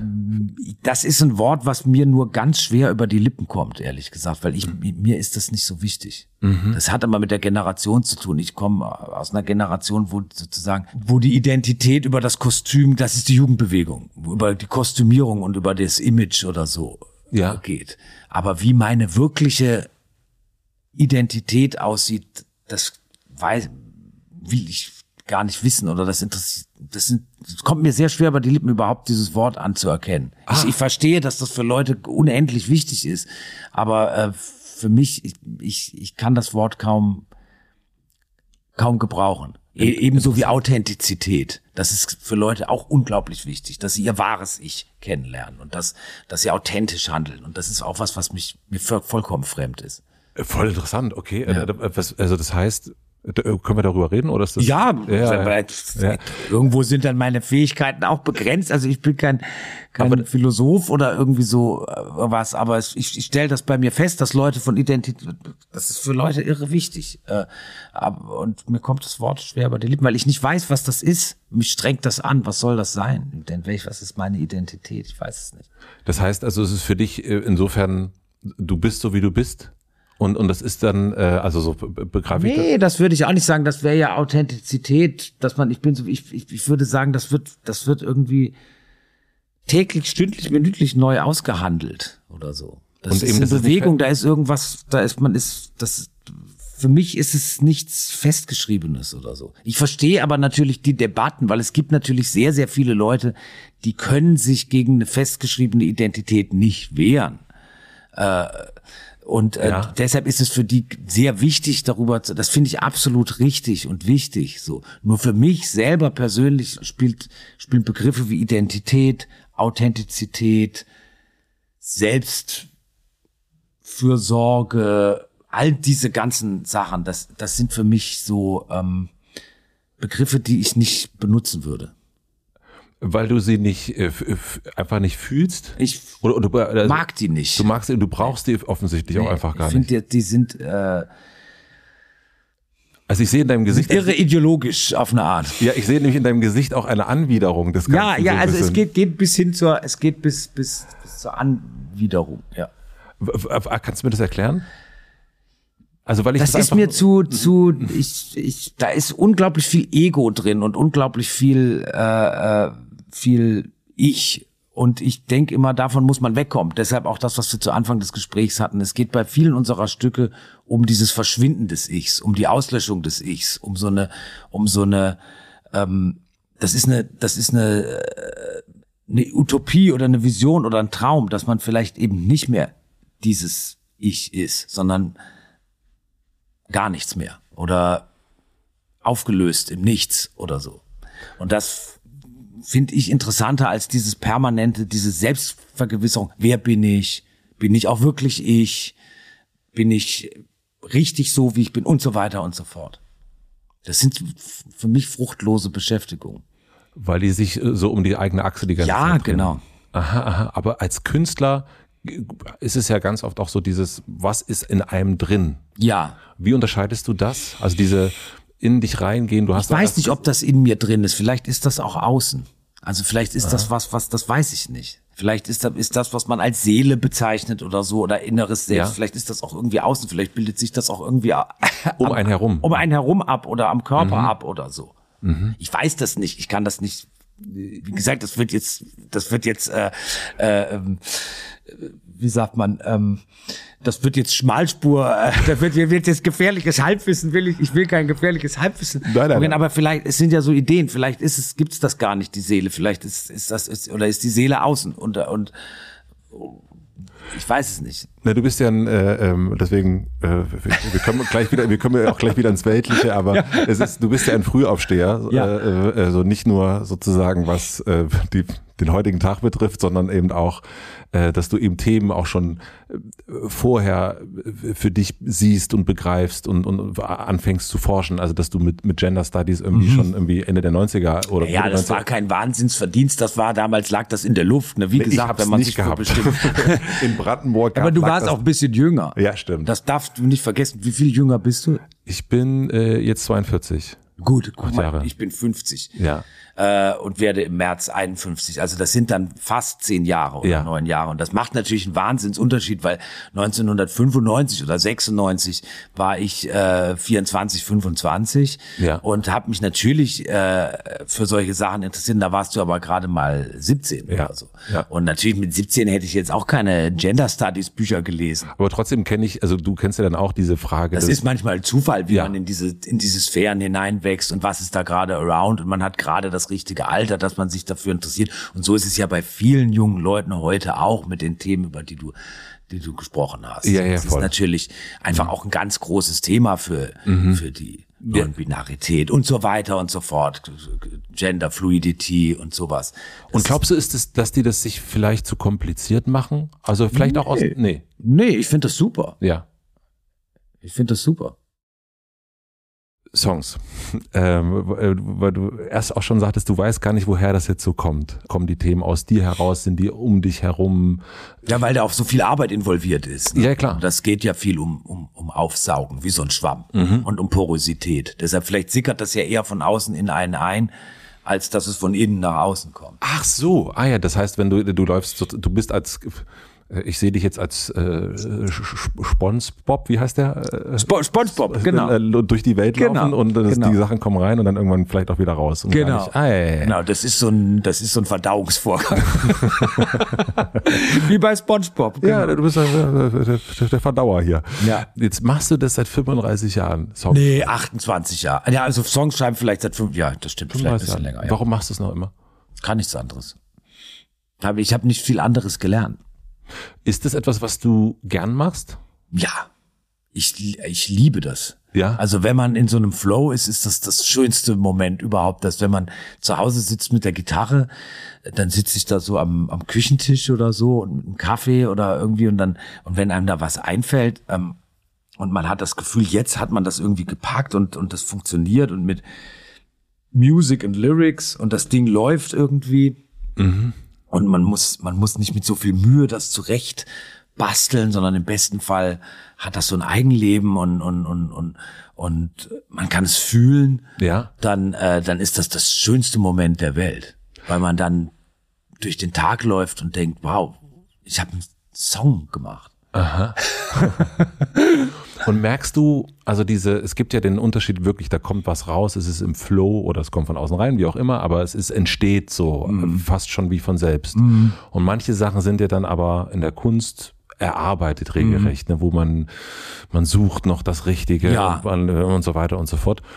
Und gibt es für dich wenn das dann auf dem Album ist, wenn wir jetzt das neue Album uns, uns äh, wie gesagt, das gibt's noch nicht, deswegen ist Ja. es schwer, äh, wenn man das jetzt so nachvollziehen kann, aber gibt's für dich einen Unterschied, wenn es dann fertig ist, wenn du das dann Leuten vorspielst, merkst du, dass die Sachen, die aus einem Flow herauskommen, auch anders berühren als Sachen, die du handwerklicher geschrieben hast? Ganz unterschiedlich. Dann muss man auch dazu sagen, dann sind wir als Band natürlich auch ein Kollektiv. Ja. Und ähm, auf die eine oder andere Art wird natürlich an den Songs mitgearbeitet. Auf der musikalischen Seite sowieso. Weil Ja. das spielen wir zu viert ein oder jeder spielt da was da drauf. Und aber auf der textlichen Ebene ist es zum Beispiel so, dass ich meistens zu einem sehr frühen Stadium schon äh, mit Jan Müller, unserem Bassisten, konferiere, weil der sich selber auch für Texte interessiert, auch selber schreibt und äh, Podcastet.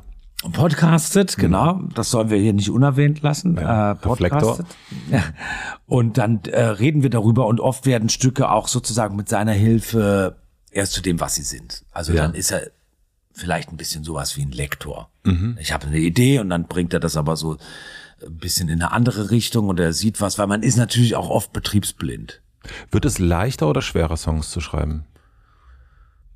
Also wenn man jetzt anguckt, die ersten Jahre, da haben wir erst schon gehabt, diese Manie, dieses äh, raus, raus, raus, raus, raus.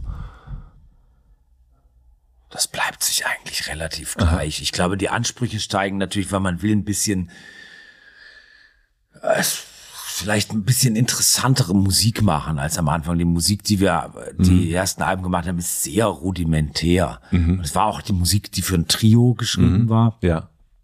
äh, die oft sehr rudimentär sind, wenn man jetzt an Motorhead denkt zum Beispiel. Ja. Also Trios sind ja oft so, Ja.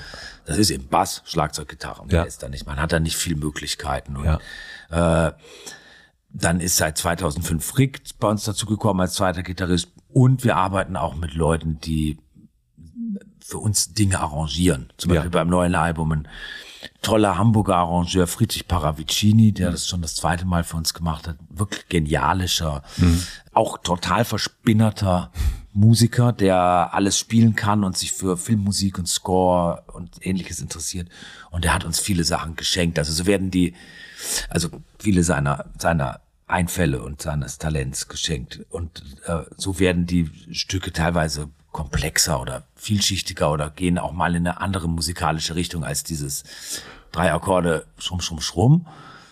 Und äh, insofern steigt vielleicht der Anspruch, aber sozusagen das Rohmaterial zu schreiben, das bleibt sich ziemlich gleich. Das ist immer der gleiche Vorgang, seit ich, seit ich mit 14, 15 im, im, in dieser Einliegerwohnung saß und mit der Gitarre Das heißt, es ist auch immer noch so, du sitzt, also es gibt ja, ähm, also du sitzt mit dieser Gitarre da, ich nehme an, das ist jetzt eine Akustikgitarre. Akustikgitarre, ja. Und, ähm, und du, wie der 15-Jährige, so schreibt auch der 50-Jährige Ja. seine Songs. Genau. Und mh, was ich so kenne von Musikern und Musikerinnen, die je länger die das machen, dann fangen die an, irgendwann Klavier zu spielen. Mhm. Dann fangen die irgendwann an, sich Logic äh, zu holen, dann fangen die dann schon an, den Beat zu programmieren und alles irgendwie, also so, ich habe Farin Urlaub interviewt und der Mhm. meint im Grunde, also ich, die kriegen das schon so, wie es dann eigentlich sein soll, weil diese Fähigkeiten gestiegen sind und weil man sich dann irgendwie sagt, ach, jetzt lerne ich doch mal noch Querflöte, um nochmal einen neuen Einfluss zu kriegen. Das hast du alles nicht gemacht. Das heißt, ich habe überhaupt keine Ahnung von Logic und sowas. Ich nehme die Stücke auf, was ich gerade noch beherrsche. Ich, ich bin aber auch ein totaler Computer- und Technik-Legastheniker. Und was ich gerade hinkriege, ist äh, diese Sprachmemo-Funktion auf dem Handy zu bedienen. Und dann lege ich das auf den Tisch und spiele das Stück ein, dass ich es mir merke und so schicke ich es auch an die anderen. also das heißt, die kriegen seit Jahren kriegen die äh, die iPhone. Äh, Seitdem es diese iPhones gibt und diese Sprachmemo-Funktion, genau. also es ist nicht die Situation, dass die zu dir kommen und du dann sagst, so jetzt, weil ich also jetzt mal, also so habe ich es äh, gedacht, dass es so früher war. Also Ja, dass ich denen sozusagen live vorspiele, Ja, das ja. haben wir auch schon gemacht. ja, aber das Haben macht den schon. macht der noch. Doch, haben wir, haben wir zum letzten Album, glaube ich, mal gemacht. Ja. Äh, Bei mir habe ich mal so eine Vorspiel-Session gemacht, weil wir dachten, das wäre irgendwie schön und haben wir so gesagt, dann können wir doch so einen Nachmittag mit Mhm. Kaffee und Kuchen, ne? Dann spiele ich sowas vor. Ja, ein bisschen was über die Monster. Warum eigentlich nicht? Beim, also nicht bei diesem Album, sondern bei, bei, bei, bei Die Unendlichkeit haben wir das, glaube ich, mal gemacht. Ja. Und dann gehe ich zu einem sehr frühen Zeitpunkt zu unserem langjährigen Produzenten Moses Schneider ja. in die Schlesische Straße in sein Transporterraumstudio und da nehme ich mit ihm dann Skizzen auf. ja. Und da die klingen dann natürlich schon gut. Und anhand dieser Skizzen arbeiten wir weiter. Und arbeitet dann noch wirklich so Richtung, wie- die Band steht in einem Proberaum und ähm, Auch das, ja. ja. Also das kommt darauf an, ob wir Live-Aufnahmen machen oder nicht. Ja. Jetzt bei diesem Album ist es ungefähr halb-halb. Das Ja. sind äh, Stücke live aufgenommen und zwar sogar live mit Gesang. Mhm. Also das ist alle in einem Raum, äh, getrennt durch so Sound. Äh, Scheiben oder so. Und aber der Gesang wurde gleich mit live aufgenommen. Mhm. Das wirklich dieses Gefühl von hier spielt jetzt eine Band live. Das mhm. sind diese Art Stücke und dann gibt's aber auch Stücke, die sind werden nicht live aufgenommen, sondern sie werden geschichtet im Click-Track-Verfahren. Okay. Weil man will, dass es, dass der Beat quantisiert ist und dass es ganz gerade ist und dass es ähm, eben nicht so Schwankungen gibt und weil man weiß, da kommt vielleicht noch einiges dazu, dann ist es eben diese besagten Arrangements, dann ist es einfacher für, mhm. für die Musikerinnen und Musiker darauf zu spielen, wenn es jetzt nicht so ja. schlingert. Und ähm, das ist bei diesem Album ungefähr halb halb oder ein Drittel, äh, zwei Drittel. Und dieses Berühren, also du hast es erst gesagt, ne, dieses in der Küche sitzen am Küchentisch und dann, mhm. dann, dann spielt man so. Und ähm, ich habe das bei dem, beim jetzigen Album, bei mir ist es bei Hoffnung gewesen, mhm. bei Crash ist das gewesen ja. und ähm, ich tauche auf. Mhm. Das sind die Songs, die mich so berühren, berühren ja. und ich weiß aber gar nicht, äh, und das weiß ich eigentlich seit dem Weißen Album nicht mehr, warum. Mhm. Also so, dass ich gar nicht ähm, bei die Unendlichkeit, das ist ein bisschen was anderes, mhm. weil das sehr autobiografisch mhm. ist und da gibt's klare Bilder. Mhm. Und hier aber sowas bei, äh, bei Ich tauche auf. Mhm. Ich weiß nicht, warum mich das berührt. Mhm. Ich weiß nicht, äh, was es dann ist. Äh, weil ich den Text auch gar nicht so richtig, es ist nicht wie so ein, äh, es ist eigentlich ein, ein abstraktes Gemälde, mhm. was mich berührt als Song. Ähm, weißt du, vielleicht eine ganz dumme Frage, ja. aber weißt du, worüber du da singst? Ja. Ja. Und ich weiß auch, dass es in dem Moment berührend ist.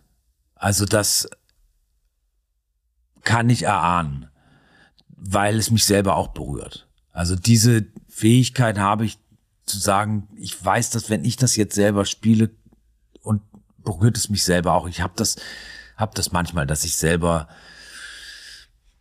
anhand der Stücke, die ich selber spiele, sentimental werde oder berühre oder mhm. Gefühle dafür entwickle oder so, dass ich davon berührt werde. Genau. Und das, wenn man das schafft, das ist der Gipfel des, des Glücks. Und dann gibt es für mich so die, die zwei. Und witzigerweise sind es genau diese Stücke, die du ah ja, okay. gesagt hast. Also das kann ich, kann ich bestätigen, weil als ich Ich tauche auf geschrieben habe, das sind oft Momente, an die man sich gar nicht mehr so richtig erinnern kann, wie war das eigentlich? Und weil sie oft so, ich mache das sehr oft morgens mhm und dann ist man noch so halb verpennt und kommt so aus dem Bett und ist noch so ein bisschen zwischen Traum und mhm. Wirklichkeit und Realität und oft entstehen solche Stücke dann. Deshalb hat das Stück auch eine traumartige ja. Atmosphäre, würde mhm. ich sagen. Und äh, dann sind sie plötzlich da und dann hat man sozusagen noch bevor man sein Müsli gegessen hat. Äh, wahnsinnig berührenden Song geschrieben. Ja, und ist glücklich und, und, und, und, und kann es kaum fassen. Und das trägt dann natürlich einen auch so durch den Tag oder durch die nächsten Wochen und so. Mhm. Und wenn das passiert, das ist, und es passiert aber nicht so häufig. Mhm. Das passiert vielleicht so drei, vier Mal. Diese Stücke braucht man auch. Mhm. Und bei vielen anderen ist es ein bisschen mehr Puzzlearbeit. Da hat man zuerst eine Gedanke und eine Idee und das ist ja. schon ganz geil. Und man so, ja, und dann sagt, ja, nehmen Sie, ja, das finde ich schon gut, aber könntest du nicht mal hier noch oder mhm. vielleicht wäre es überlegenswert mal so, und dann wird da so mehr mhm. oder weniger sanfter Druck ausgeübt. und dann äh, wird da noch so weiter dran gearbeitet. Oder im Lauf der Produktion ergeben sich Sachen, wo auch Moses sagt, du, das, lass mal die Strophe hier, die schmeißen wir mal in den Müll, das bringt nichts mhm. und so. Also das, das finde ich auch ganz wichtig, dass man diese Lektorinnen und Lektoren, die es da gibt, auch im Freundinnen und Freundeskreis oder Familienkreis, ich spiele natürlich auch manchmal Sachen vor und frage um Rat, dass man das auch ganz ernst nimmt. Also das kann ich auch zulassen. Und sind das dann aber äh, Lektorat, wie ich das kenne, ist ja eher im, im Textbereich? Mhm. Ja, ja, im Textbereich. Ja, es ist musikalisch, ist es nicht. Kommt auch mhm. vor, aber okay. nicht so, nicht so, nicht so vehement. Und dann gibt es ja so diese, finde ich, so zwei verschiedene Arten von von von äh, Toko-Songs. Es gibt viele, aber so die so, sowas, die sag alles ab äh, was schneller, ja. härter, punkiger ja. in Anführungsstrichen ist und dann eben die elegerischeren Songs. Ja. Mehr Lana Del Rey als äh, Slime. ähm, das ist schön gesagt. und äh, berühren dich äh, Songs wie Sag alles ab auch auf diese Art und Weise? Vor allem, wenn man es spielt, weil es körperlich ja. und weil es so eine wahnsinnige Kraft hat. Wenn man als Rockband spielt, ist dieses punkige, äh, verzerrte, äh, irgendwie organisch wild daherklöppelnde, irre reizvoll. Das macht wahnsinnig Spaß. Aber in der Küche? In der Küche funktioniert das nicht so gut. Ja. Nee. Aber dann spielst ist- du auch sozusagen. Äh, Nein, dann weiß ich natürlich, dass das übersetzt werden muss. okay, und das erkennen die anderen dann auch. Ja, Weil das natürlich. hört sich ja sonst wahrscheinlich irgendwie, wenn ich mir das vorstelle, du sagst, du spielst Sag alles ab auf dem Ja. iPhone auf der, auf der Diktierfunktion Ja. ein und ich kriege das dann zugeschickt, Ja. würde ich wahrscheinlich sagen, huch, äh, Ja, was gut, war wir denn das für ein Morgen? jetzt natürlich Ja, äh, schon ziemlich lange und dann wissen die schon ungefähr so, ne, äh, was das so, was das so sein soll. Oder Mhm. ich schreibe dazu, das soll ein Stück im Stil von oder sowas sein. Mhm. Also Und so das, unterhaltet ihr euch auch, dass du sagst, also okay, so das soll diese Art und Richtung gehen. ja, okay, genau. Referenzen. Ja, so in Referenzen. Okay. Genau. Genau. Das gibt es, das, das, das ist auch ganz wichtig für uns, weil wir ja keine ausgebildeten Musiker sind, die ähm, in musikalischen Fachtermini reden Mhm. können. Also ich könnte jetzt schlecht sagen, äh, ja, das soll irgendwie im Allegro äh, non troppo oder so sein, sondern ich muss ja sagen, Alle wissen, was gemeint ist. Ja. und alle wissen, was gemeint ist, sondern ich muss ja sagen, ja, das soll so diese, das soll so diesen Hüsker-Dü-Style haben. Okay. So. so muss man sich ja immer so behelfen. Ne? Würdest du sagen, dass du, dass das dein Beruf ist, was du da machst? Ja, im weitesten Sinne schon. Also ich lebe davon und äh, ich äh, mache außer verwandten Dingen wie schreiben, Bücher schreiben oder äh, mal eine Filmmusik schreiben oder sowas, nicht viel anderes. Äh, und ja, im Grunde schon, ja. Jetzt bist du ja die, bist du der Sänger und der Songwriter und äh, eigentlich auch schreibst du ja inzwischen eigentlich alle Songs, obwohl du natürlich Lektorat innerhalb Mhm. der Band hast und so weiter. Wie schaffst du es, dass das nicht zu sehr Sonderstellung ist? Also es gibt als Band da Korrektive. Ich glaube, man kann nicht, man kann nicht, ähm, man kann nicht ableugnen, dass es in der öffentlichen Wahrnehmung diese Hierarchisierung gibt. Äh, so wie ich jetzt hier eingeladen bin Ja. zu den Podcasts zum Ja. Beispiel. Oder bestimmte Journalistinnen und Journalisten lieber mit mir sprechen wollen und so. Aber man kann natürlich so gut es geht dagegen anwirken und sagen, wir sind eine Rockband, wir sind eine Gruppe, wir sind ein Kollektiv und wir wollen auch als solches verstanden werden. Und man kann natürlich auch nach innen wirken und sagen, es gibt bestimmte Verhaltensweisen, die wir, die wir dulden und die wir Ja. nicht dulden oder äh, das geht, wird jetzt ein bisschen zu äh, speziell, aber wenn es um die Bezahlung geht und so Ja. weiter und so fort, was gibt es, wie, was für Möglichkeiten gibt es da? Und äh, da sind wir auf dem äh, auf dem Trip schon immer ähm, alles für alle und das wird alles geteilt und so weiter und so fort. Das hilft sehr, weil man, weil man, ähm, es möchte jetzt nicht so sehr ins Detail gehen, weil das ein bisschen äh, überfordernd wäre, aber das hilft sehr, eigentlich hierarchische Strukturen, die es in Bands gibt, Sänger, Frontmann, Frontfrau, Ja. wenn, äh, so ein bisschen zu durchbrechen. Ich finde, das ist ein ganz wichtiger, also eigentlich sogar ein wichtiger Punkt, also dieses äh, Musketierprinzip äh, eigentlich zu haben, weil es eben genau das, äh, Das ist sehr schön gesagt, Ja, ja. äh, Mausgetiere. vielleicht. Mausgetiere, ja, es stimmt. Drei Mausgetiere. Muskeltierchen. Ma- Für Sie immer noch Mausgetier, bitte. Mausgetier.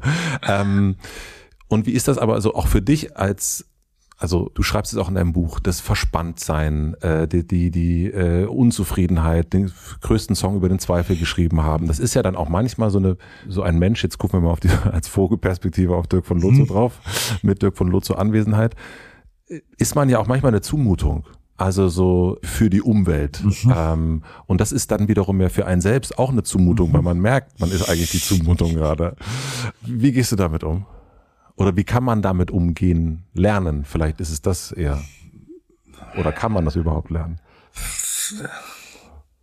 Jetzt hätte Man ich gerne sollte sich versuchen, äh, in, in all seiner Exzentrität und Egozentrik und so doch noch halbwegs äh, gut zu benehmen und anderen andere nicht zu belästigen. Das fällt schwierig, weil das ist, sind sehr widerstreitende äh, Momente. Ne? Mhm. Aber äh, also ein bisschen, bisschen Benehmen gehört natürlich dazu.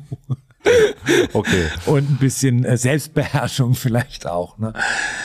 Und Außer im Straßenverkehr. Natürlich. Außer im Straßenverkehr ist was anderes. Bei, bei Menschen, die lange verheiratet sind oder lange zusammen sind, da gibt's ja dann irgendwann die getrennten Schlafzimmer. Ähm, manchmal sozusagen um, um was, was, was auch immer sozusagen. Ja, manchmal aber auch aus ganz praktischen Gründen. manchmal auch Schnarchen. Schnarchen. Genau, es kann ja alles möglich sein. Was hilft äh, euch Also entgegen anderer lautender Behauptung haben wir getrennte Schlafzimmer, wenn wir im Hotel übernachten. Also wir mieten keine Gruppen. Das hätte ich mir schon gedacht. So weit geht die Liebe dann doch nicht. Aber es ist eine, natürlich, ich weiß natürlich, es ist im übertragenen Sinn gemeint. Und ich glaube, genau diese getrennten Schlafzimmer sind es auch, die, die die Band so lange am Leben gehalten haben. Mhm. Wir lassen uns natürlich auch Freiheiten. Also wir ja. sind keine Sekte. Und ja. wir müssen nicht alles zusammen machen mhm. oder so. Wir sind eine Gruppe, wir sind ein Kollektiv, wir wissen aber auch um die äh, Gefährlichkeiten von Kollektiven, also ja. Hierarchien, äh, äh, Machtkämpfe, äh, also was. Das muss man natürlich reflektieren und man muss sich natürlich auch ähm, und hier sind wir wieder am Anfang des Gesprächs, das Private, seine Auszeit im Privaten nehmen und sagen, hier bin ich jetzt aber eben nur noch Dirk von Lotzo und oder Arne Zank oder Jan Müller oder Rick McPhail und nicht mehr Tokotronic-Gitarrist Rick McPhail oder Tokotronic-Bassist Jan Müller oder so. Schließt ihr, da, müsst ihr da Mut braucht man, glaube ich, weil ich glaube, das ist sehr gesund. Und äh, schließt ihr diese, das eine ist ja der Raum für einen selbst auch, ähm, auch für, für, die, für die große Außenwelt, aber schließt ihr diese Räume auch für euch, also zwischenmenschlich, wo ihr sagt, so jetzt, äh, also dieses Private, so wie ich es erst verstanden habe, war für mich sehr privat Tokotronic. Also mhm. du hast es ja auch gesagt, so erstmal schreibst du diese Songs für die anderen drei. Mhm. Gilt es aber auch zu sagen, ich bin hier, hier bin ich nur Dirk und das hat mit den anderen mal gar nichts zu tun? Naja, wir, dadurch, dass wir jetzt schon immer in Kontakt sind, natürlich, wenn ich jetzt, also natürlich, wenn ich, wenn ich jetzt ähm, persönliche Probleme habe oder so, dann ist ja. natürlich Jan Müller oder Arne Zank oder Rick McFell, dann sind das auch meine Freunde. Okay. Mhm. Und dann würde ich mich auch an die wenden. Also das ist das große Glück, dass wir sowohl eine Band sind mhm. als auch äh, äh, beste Freunde oder so. Ja. Also das unterscheidet es auch von einer Ehe zum Beispiel. Ne? Also wir haben, ja. haben zusammen ein Business, wenn man so will, mhm. aber wir sind auch Freunde. Und ähm, oder Geliebte oder ja. was, wie man auch immer das nennen mag. Und ähm, natürlich, aber äh, ich glaube, es ist ganz wichtig, dass man sich solche Freiräume nimmt, wie zum Beispiel Jan Müller, der den Podcast macht ja. und sich dadurch ein neue, äh, neues Betätigungsfeld äh, ja. erschließt. Oder Arne, der äh, gerade ein Buch rausgebracht hat mit seinen Comics, Die Vögel. Ja. Und das natürlich auch er auch als der Schlagzeuger von Tokotronic wahrgenommen hat, der dieses Buch geschrieben hat, oder ich habe ein Buch geschrieben, oder Rick hat tausend andere Bands mhm. und Projekte und arbeitet als Produzent und so. Aber ähm, ich glaube, das ist ganz wichtig, dass ja. außerhalb dieses Kollektivs noch Möglichkeiten gibt, sich zu betätigen und dafür, dass dafür auch die Zeit da ist. Mhm. Ne? Es ist ja oft ein Konflikt ja. in, in Gruppen. Ne? Ja, voll. Ist, äh, und, und, vor allen Dingen da auch wieder Identifikation, wenn ja. einfach, wenn du nur damit identifiziert bist, Dirk von Lotso, der Sänger ja. von Tokotronic zu sein. Und ähm, ähm ich habe das erst schon, äh, das, äh, wir haben erst schon kurz über die, die Ärzte gesprochen. Ich habe Farin Urlaub interviewt und fragte ihn, warum so viele Menschen, also Künstler und Künstlerinnen, wo man denkt, die müssten eigentlich nicht mehr unbedingt äh, so verspannt sind trotzdem noch mhm. ähm, ähm, und, und an einem Erfolg hinterherlaufen ja. vielleicht und, und gar nicht mehr aufhören können. Wo du meinst, du denkst, die haben ja eigentlich schon alles erreicht, warum, ja, warum sich mühen und plagen? Naja, oder er sagte das auch, oder beziehungsweise zu sehr mühen, wo man denkt, ja. meine Güte, warum so viel? Ja, Entspann ja, dich doch mal. und, und, und er sagte ja, die haben alle keine Hobbys. Ja, das ist wahr. Und, äh, und identifizieren sich nur damit, das war. Die, die, die, diese eine Person zu Das sein. kann ich bestätigen, ich habe auch keine Hobbys. oh nein. Ja.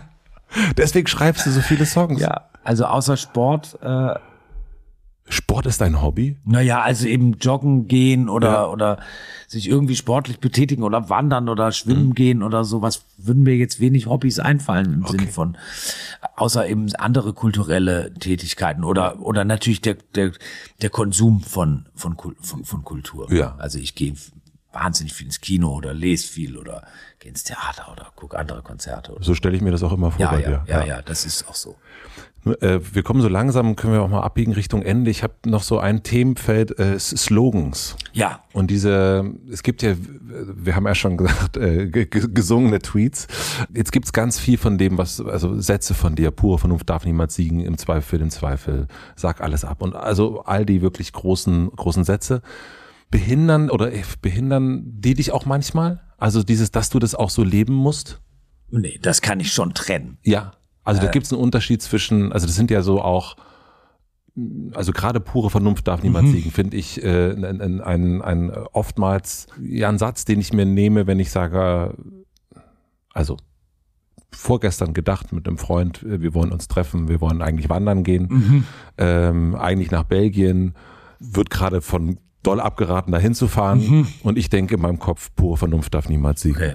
Ähm, und also so im pandemischen Kontext ist der Satz, haben wir den auch schon richtig gestellt. Ah, ne? Wir haben ja auch, bei so einer ja, Kampagne mitgemacht Aber und dann weißt, was ich meine, manchmal geht's selbstironisch um mit dem Satz gespielt, pure Vernunft muss diesmal Muss siegen, genau. Also im pandemischen Kontext wäre ich da sehr vorsichtig. Ja, äh, aber du weißt, was es ist in, äh, und wir werden jetzt auch nicht nach Belgien zum Wandern ja, ja. Ähm, aber dieser Satz kommt so hoch, weil ich natürlich... Warum denn in, ausgerechnet in Belgien wandern? Da ist doch total flach. Ja, das ist auch schön. Ach so, ist so dann ist einfacher. Das ist nicht so okay, ja, Belgien, ist, Belgien ist ja toll, Brüssel ist großartig. Ja, ja, Brüssel ist toll. Und, und, ja. äh, und dann da so ein bisschen, das ist, äh, sind wahnsinnig nette Menschen. Einfach ja, ja, ja, ich, also ich, ich bin auch irre gerne so, in Belgien. Also jetzt, jetzt aber ich dachte, es ist jetzt irgendwie nicht so das typische Wandergebiet. Nein, nein das ist eher äh, äh Laber-Yoga äh, und, und, und Laufen und, okay. und, und so rum. Gut. Schon gucken, okay. schon den ganzen Tag in Bewegung ja, sein. Aber, aber sind diese, äh, diese Maxime, die es ja auch sind, also helfen die dir auch oder hindern die dich auch manchmal? Oh, das ist ein bisschen die Frage nach dem Huhn und dem Ei. Waren und? zuerst die fast. Und? Was war nein. Ja, und? Und? und?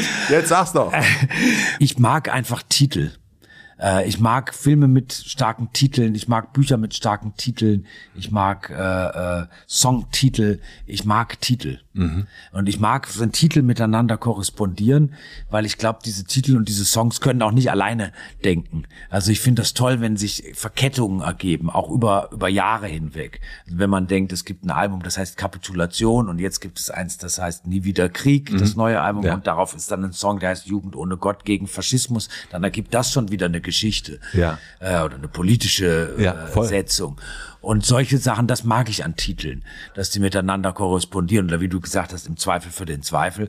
Und pure Vernunft darf niemals siegen. Ist das, sind das, sind das Antagonismen? Schließt sich das gegenseitig aus? Oder korrespondiert das irgendwie? Mhm. Für mich korrespondiert das total. Ja, genau. Ja. Und solche, solche Überlegungen mag ich. Äh, Werkgruppen erstellen unter verschiedenen Titeln. Das ist ein Titel, der passt in diese Gruppe. Oder das mhm. ist ein Titel. Oder so komische, Du bist ein eigener Kritiker sozusagen. Spinnerte Ordnungsprinzipien äh, erstellen. Ja, nee, so eine Ordnungs... Äh, kein Kritiker, aber dass man das Gefühl hat, das eigener so, Museumswächter. Ja, genau, oder Kurator. so ist viel schöner, ja.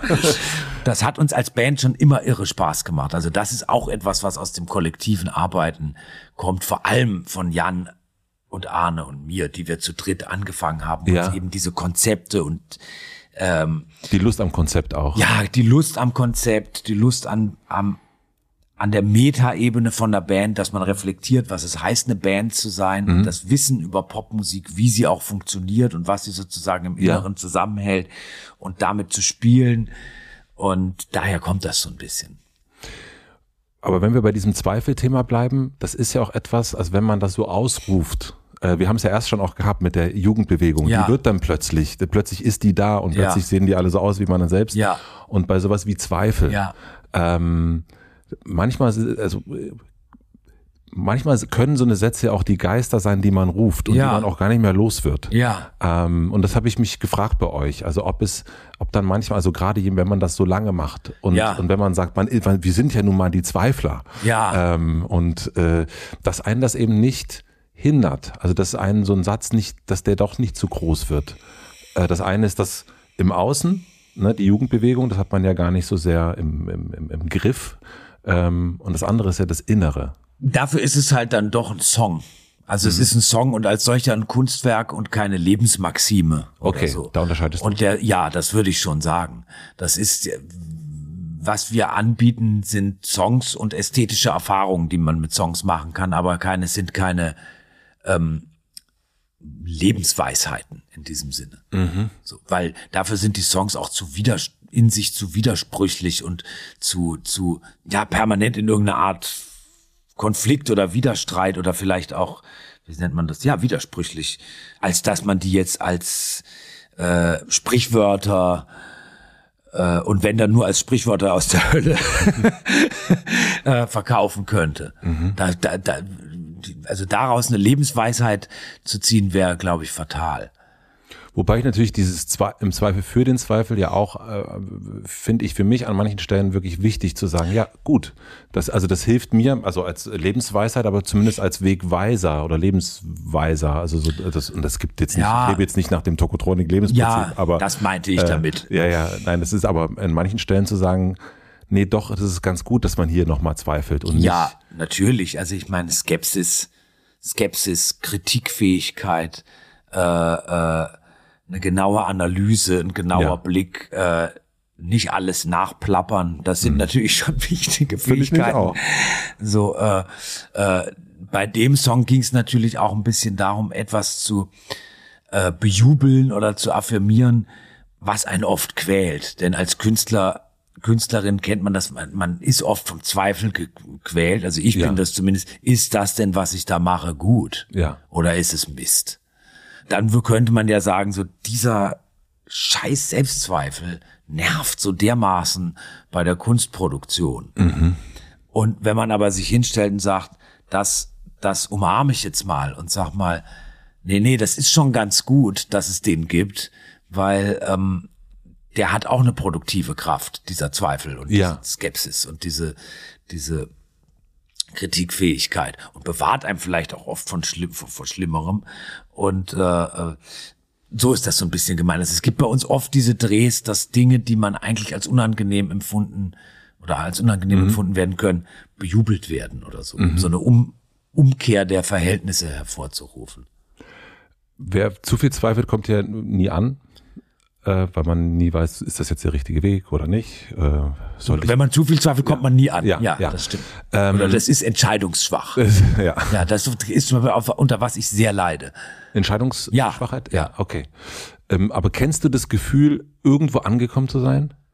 Also ich hatte, als ich vor 20 Jahren nach Berlin gezogen bin, das Gefühl angekommen zu sein, ganz stark. Aha. Weil ich ähm, komme ja eben aus Offenburg, bin dann bin dann äh, 93, bin dann erst nach Freiburg gezogen, das kannte ich schon, da habe ich da so ein bisschen rumstudiert, dann bin ich nach Hamburg gezogen.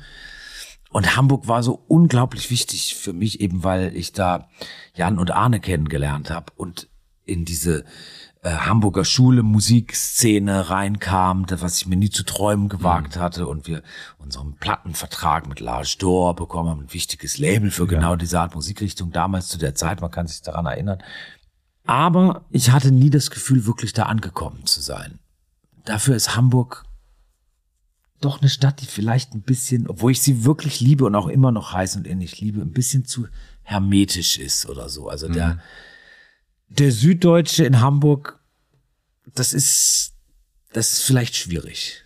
So, und äh, als ich dann mich entschloss, nach Berlin zu ziehen, äh, da hatte ich irgendwie das Gefühl, ich bin total angekommen.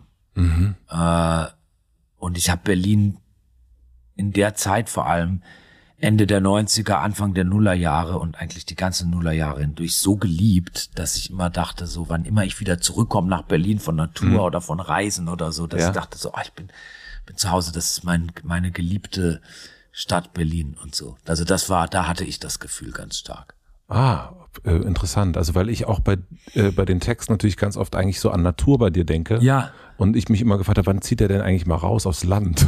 Aber da gibt es nicht so viel Galerien, glaube ich. Ich habe eine Wohnung auf dem, auf dem Land gemietet mit Freunden, die wir so abwechselnd okay. wohnen. Das äh, ist tatsächlich, da wäre ich jetzt drauf gekommen. Jetzt merke ich aber, nachdem ich Berlin so geliebt habe und leider es sich auch ein bisschen und nicht nur zum Guten verändert hat, äh, dass ich diese Sehnsucht nach dieser Natur und nach dem nach dem Draußensein und dem eben nicht hektischen und diesem Trubel extrem genieße. So, also wann immer ich mache das nicht so oft und wenn ich dann ein bisschen draußen bin, finde ich das enorm erholsam. Und, und auch wirklich wichtig und auch auf die Erfahrung, die man machen kann angesichts des, des Naturschönen, Ja. sozusagen. Wenn man da irgendwie einen Weg entlang läuft und da blühen Blumen oder irgendwie ist das ein tolles Tal oder der Duft der Bäume oder irgendwie sowas, das hat einen höheren Stellenwert für mich bekommen im Gegensatz zum Kunstschönen sozusagen, was, was viel für vor, noch vor 15 Jahren für mich total wichtig, viel wichtiger war, wo ich gesagt habe, diese Natur, das interessiert mich nicht so. aber das ist zu- komisch, wie man sich verändert. So anzuerkennen, dass das jetzt dieser Berg an sich das schönste Kunstwerk ist. Einfach, dass man das als als so eine Erfahrung äh, macht und man das Gefühl hat, das ist toll und so. Mhm. Also wie du sagst, das sind so Sachen, dieses Spazieren und Wandern und dieses. Das kommt irgendwann. Das, ja, irgendwie ja. Und ich fand das schon immer schöner. Ich hatte schon immer ein Faible dafür, aber dass man das für sich als so äh, wichtig äh, erachtet, dass hätte du ich als nicht Hobby gedacht. benennst sogar. Ja, also Hobby. Ja. Äh, das wäre jetzt, würde jetzt zu weit gehen. Ich bin kein Hobbywanderer oder Spaziergänger oder so, aber ich find's, Mhm. find's, find's eine schöne Betätigung und ich merke, dass das, dass das mit steigendem Alter wichtiger wird. Das muss ich schon sagen. Und auch dieses aus der Stadt herauskommen. Ja. So. Das Grundthema immer wieder bei dir ist Verwandlung, Metamorphose, Genau. äh, Veränderung. Genau. Weißt du, wo du dich hin verändern willst noch? Kann ich nicht sagen. Weiß ich nicht. Weiß nicht, ob ich dir für die Kraft habe. Ich weiß es nicht. Das weiß man nicht. Manchmal ist man ja auch resigniert und denkt, ich, vielleicht kann ich das gar nicht mehr oder weiß es nicht mehr und dann geht es trotzdem weiter oder so. Ich Also weiß es ist, nicht. dass diese Verwandlung oder die Metamorphose gar nicht so selbstbestimmt ist, sondern einfach passiert. Ja, oder man braucht dafür ja auch einen gewissen Willen oder eine gewisse Bereitschaft oder so. Und Ja. manchmal ist man ja einfach so, also ich hatte das jetzt während der während dieser ganzen Pandemiezeit schon, dass ich das Gefühl hatte, so ich habe, ich kann die Zeit jetzt gar nicht nutzen, um so, ich bin irgendwie lethargisch oder so. Also ich Ja. kenne das natürlich schon auch und äh, natürlich hat man Angst, dass so ein Zustand langfristig anhält. ne? Diese Lethargie. Ja, natürlich. Das kennt, kennt glaube ich, jeder, auch der Hörerinnen und Hörer jetzt während dieser, dieser doch sehr außergewöhnlichen fast zwei Jahre, dass man so das Gefühl hatte, so, das ist so ein Wechselbad der Gefühle. Nun kommt man irgendwie wieder raus, man ist irgendwie euphorisch und hat aber Angst, kann man das überhaupt erfüllen? Also ich weiß, dass ich im, Sommer diesen Jahres so eine Tour gemacht habe mit Toko in, an so Pandemiekonzerte gegeben haben, bestuhlt oder Picknickkonzerte, Ja. Picknickkonzerte oder so. Und ich war im Vorfeld dachte ich so, ich weiß gar nicht, ob ich das überhaupt noch kann, weil ich habe mich so eingekapselt gefühlt Ja. gehabt äh, und dachte so, dann kriege ich gleich Rückenschmerzen oder sonst irgendwas. Und natürlich hat das funktioniert und es hat total, hat einen total beflügelt und so, aber man, hat ja jetzt wieder so ein bisschen das Gefühl, man kommt wieder in so eine, in so eine Phase der Einkapselung, der Winter kommt, Inzidenzen steigen. und So, ich finde, das macht schon sehr viel mit einem. Ja, voll. Und, ähm, und so meine ich ja nur, kann man ja nicht vorhersagen, was wird noch so passieren. Gibt es irgendwelche körperlichen ja, Gebrechen oder Beeinträchtigungen, die man hat, die, die es einen schwer machen, Ja. die es schwer machen, sich zu verwandeln und weiter zu, zu kommen. Ah, ja, ja, ja. Das kann ja alles sein. ne? Das weiß man ja nicht. Da da sozusagen der Zweifel in dem Moment, ob das so äh, gelingen kann. Es ist, glaube ich, so eine, so eine, so eher so ein, so ein Hang zur, zur, zum Antizipieren. Ne? Man stellt sich immer eher das, das Schlimmste Mögliche vor und ist dann erleichtert, dass es doch nicht eingetreten ist. Das zieht sich so ein bisschen durch mein Leben. Aber du hast ja erst gerade gesagt, dass du so von, ähm, von Hamburg und so weiter, dass du davon geträumt hast, Ja. dass das so passiert und dass Ja. du dann so, ähm, ja, und dann hast du diese Leute kennengelernt Ja. und das Label und so weiter und so fort. Und das ist ja auch schon ein ganz klares Träumen und sich eigentlich auch äh, hinverwandeln wollen. Ja, Und das meinte ich. Also so, das ist, ähm, und manchmal gibt es das ja, dass man sich irgendwo hin noch verwandeln will und denkt, also so, ich kann mir man nicht, hat das schon geträumt oder man, Ja, ist, genau. man ver- verwirklicht einen Traum man, durch man diese Verwandlung. Genau, genau. Ja. Und das, äh, das meinte ich damit. Aber Ja, das, das ja. hast du aktuell scheinbar nicht. Nee, eigentlich nicht.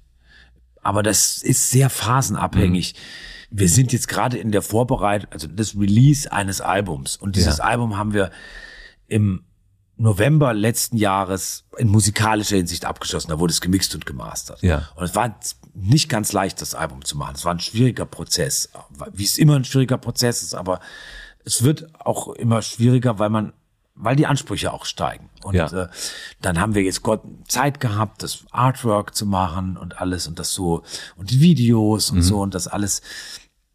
Und jetzt steht man kurz vor der Veröffentlichung dieses Albums und das ist schon ein Moment, auf den man sehr hingearbeitet hat, weil das Album ja natürlich durch die Pandemie auch verzögert wurde. Es sollte eigentlich ähm, im Januar schon diesen Jahres erschienen, dann sollte es mal im Sommer diesen Jahres erscheinen, dann sollte es mal im Herbst diesen Jahres erscheinen. Jetzt erscheint es im Januar äh, nächsten Jahres. Und ähm, Und da kann man noch nicht so in die Zukunft blicken. Man Ja. ist so glücklich, dass man dieses Ding jetzt mal abgeschlossen hat und dass das überhaupt irgendwann mal rauskommt. Ne? Also ist es ja bei, bei Künstlern ganz oft, wenn die sowas vor, wenn die was so haben, dann gibt es ja so eine Mischung aus, also gibt so das Gefühl entweder Scham, Angst oder auch Selbstüberschätzung manchmal. Ja. Welches Gefühl hast du gerade? Also Scham ist es nicht. Selbstüberschätzung ist es aber auch nicht mehr. Das hat man kurz nachdem ein Album fertig ist und man hört das die ersten paar Male nur so für sich. Ja. Und dann denkt man, das ist das genialste Album, das Genau. je ein Mensch auf dieser Welt. Und äh, das verfliegt aber dann glücklicherweise ziemlich schnell diese Hybris. Ja. Und äh, äh, naja, wie gesagt, da ich ein ängstlicher Mensch bin, habe ich oft Angst, ob das denn auch hoffentlich äh, äh, gut ankommt oder ob es einem nicht um die Ohren geschlagen wird. Dann hilft natürlich das Auflösen.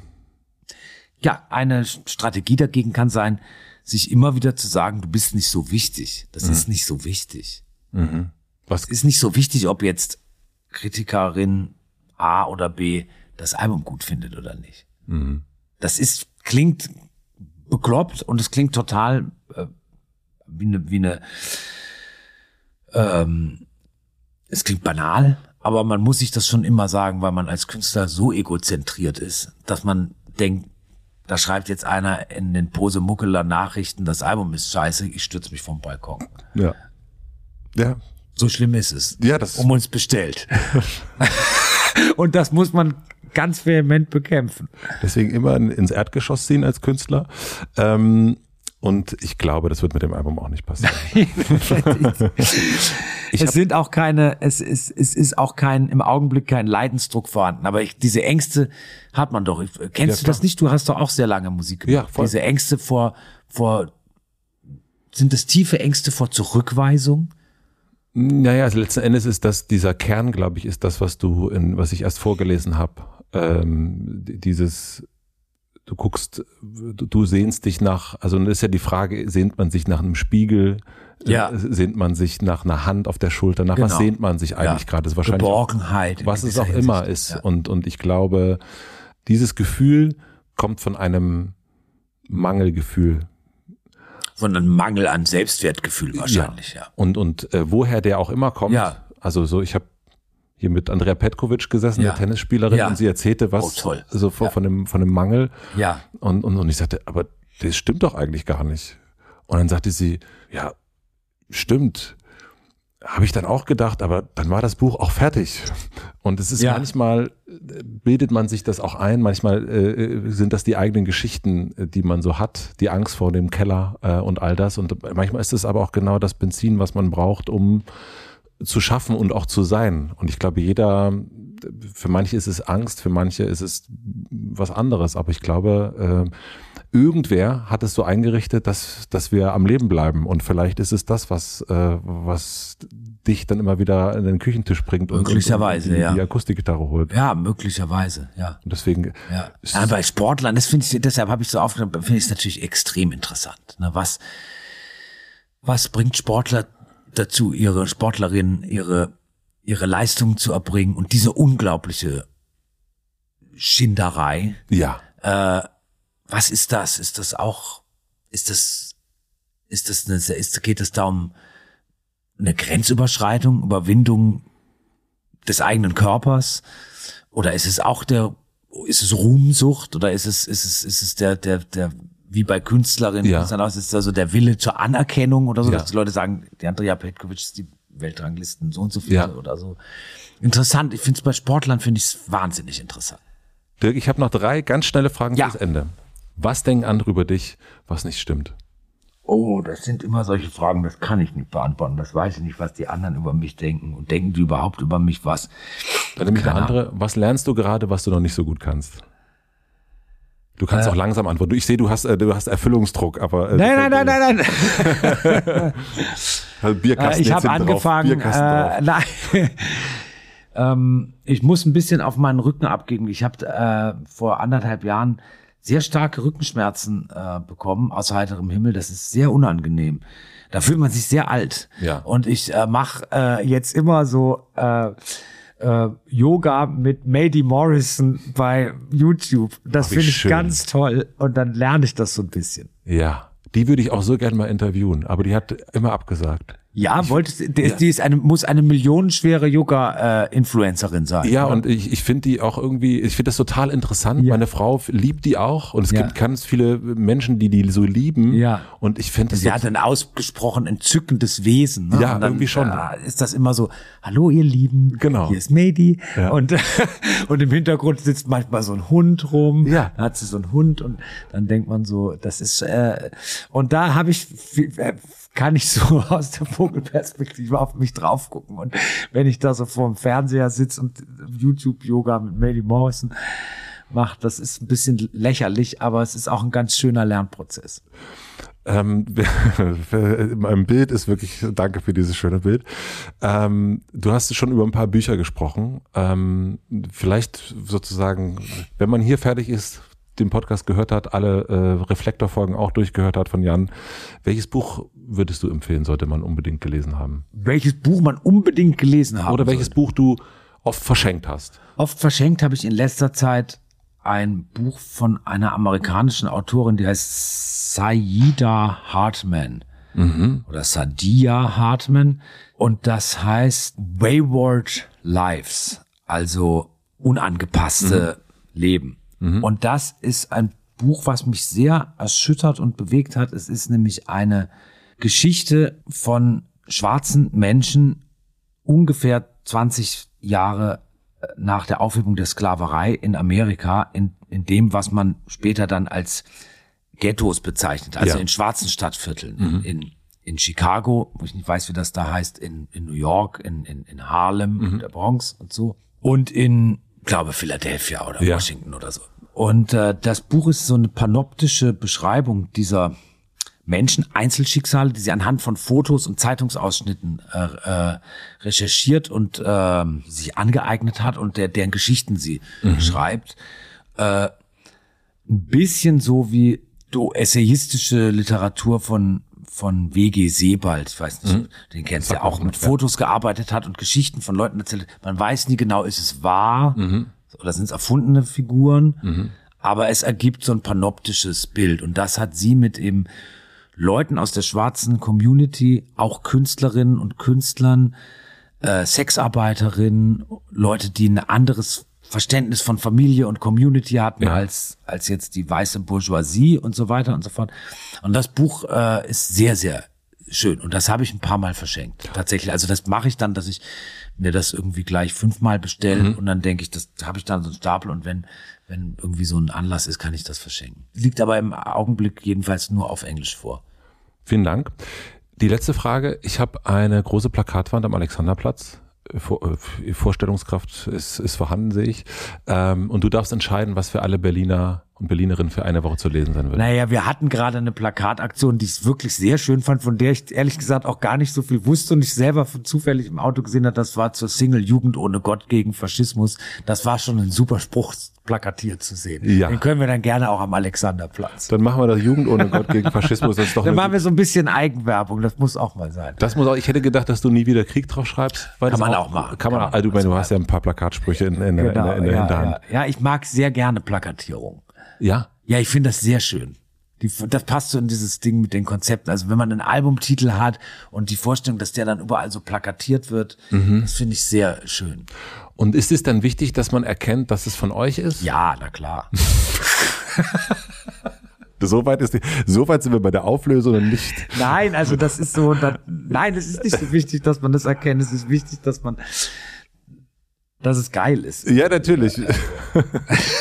Ich weiß es nicht. Ich finde nur irgendwie, ich bin, ich, ich, du hast vielleicht gemerkt beim Gespräch, ich bin nicht ganz unskeptisch solchen Konzepten wie Erfolg und Ja, all ja. sowas und so. Aber diese Plakate finde ich toll. Ja, das ist Ich mag Litfaßsäulen. Ich finde auch die Litfaßsäule ist eine tolle Erfindung. Auf jeden Fall. Und solche Plakatwände, ich finde, das sieht im Stadtbild einfach super aus. Ich gehe da auch gern vorbei, mache manchmal gerne Fotos und ich finde es auch schön, wenn man da einen, einen guten Satz sieht, also Ja. ein guter Werbespruch. Mir ist, aber deswegen fragte ich, es gibt manche Werbung, das ist mir voll, da weiß ich überhaupt nicht, was das äh, Ist, was ja. das sein soll oder nicht und äh, und es gibt aber auch manchmal so Sprüche, die ich wirklich fürchterlich finde. Ja, ich denke, das natürlich. geht gar nicht und ja, so reg ich mich natürlich. auf. Das ist und auch so. eine Belästigung. Genau, aber ich das finde ich eigentlich ganz gut. Also diese Art Belästigung finde ich gar nicht so schlecht, weil das ja auch sehr viel über die aktuelle Zeit sagt. Ja, ja, Und, und wo ja, sind ja. wir?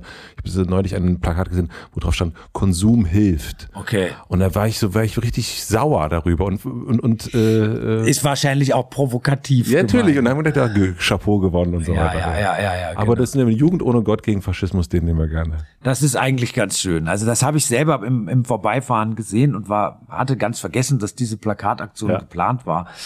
Äh, und war dann selber so hoch. Was ist das denn? Ach so, ist ja von mir. Gut. Ja, das war lustig. Schön.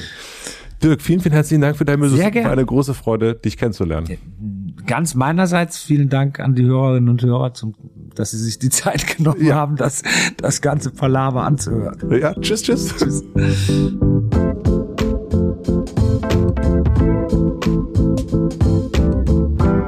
Das war Dirk von Lozo. Vielen, vielen herzlichen Dank fürs Zuhören. Das sagt sich immer so schnell, vielen herzlichen Dank und so weiter. Es ist aber wirklich, wirklich so gemeint. Denn dadurch, dass du zuhörst, kann ich das hier machen und kann hier eben große Poster, Jugendhelden wie Dirk von Lozo oder Farin Urlaub oder Campino treffen. Denn dadurch, dass ihr zuhört, kommen die auch hierher. Und während dieses Gesprächs dachte ich ein paar Mal, das gibt's echt nicht. Denn ich habe Tokotronik wirklich inhaliert. Ich saß stundenlang in meinem Zimmer, habe ihre ersten Alben gehört und versucht dazu, Gitarre zu lernen.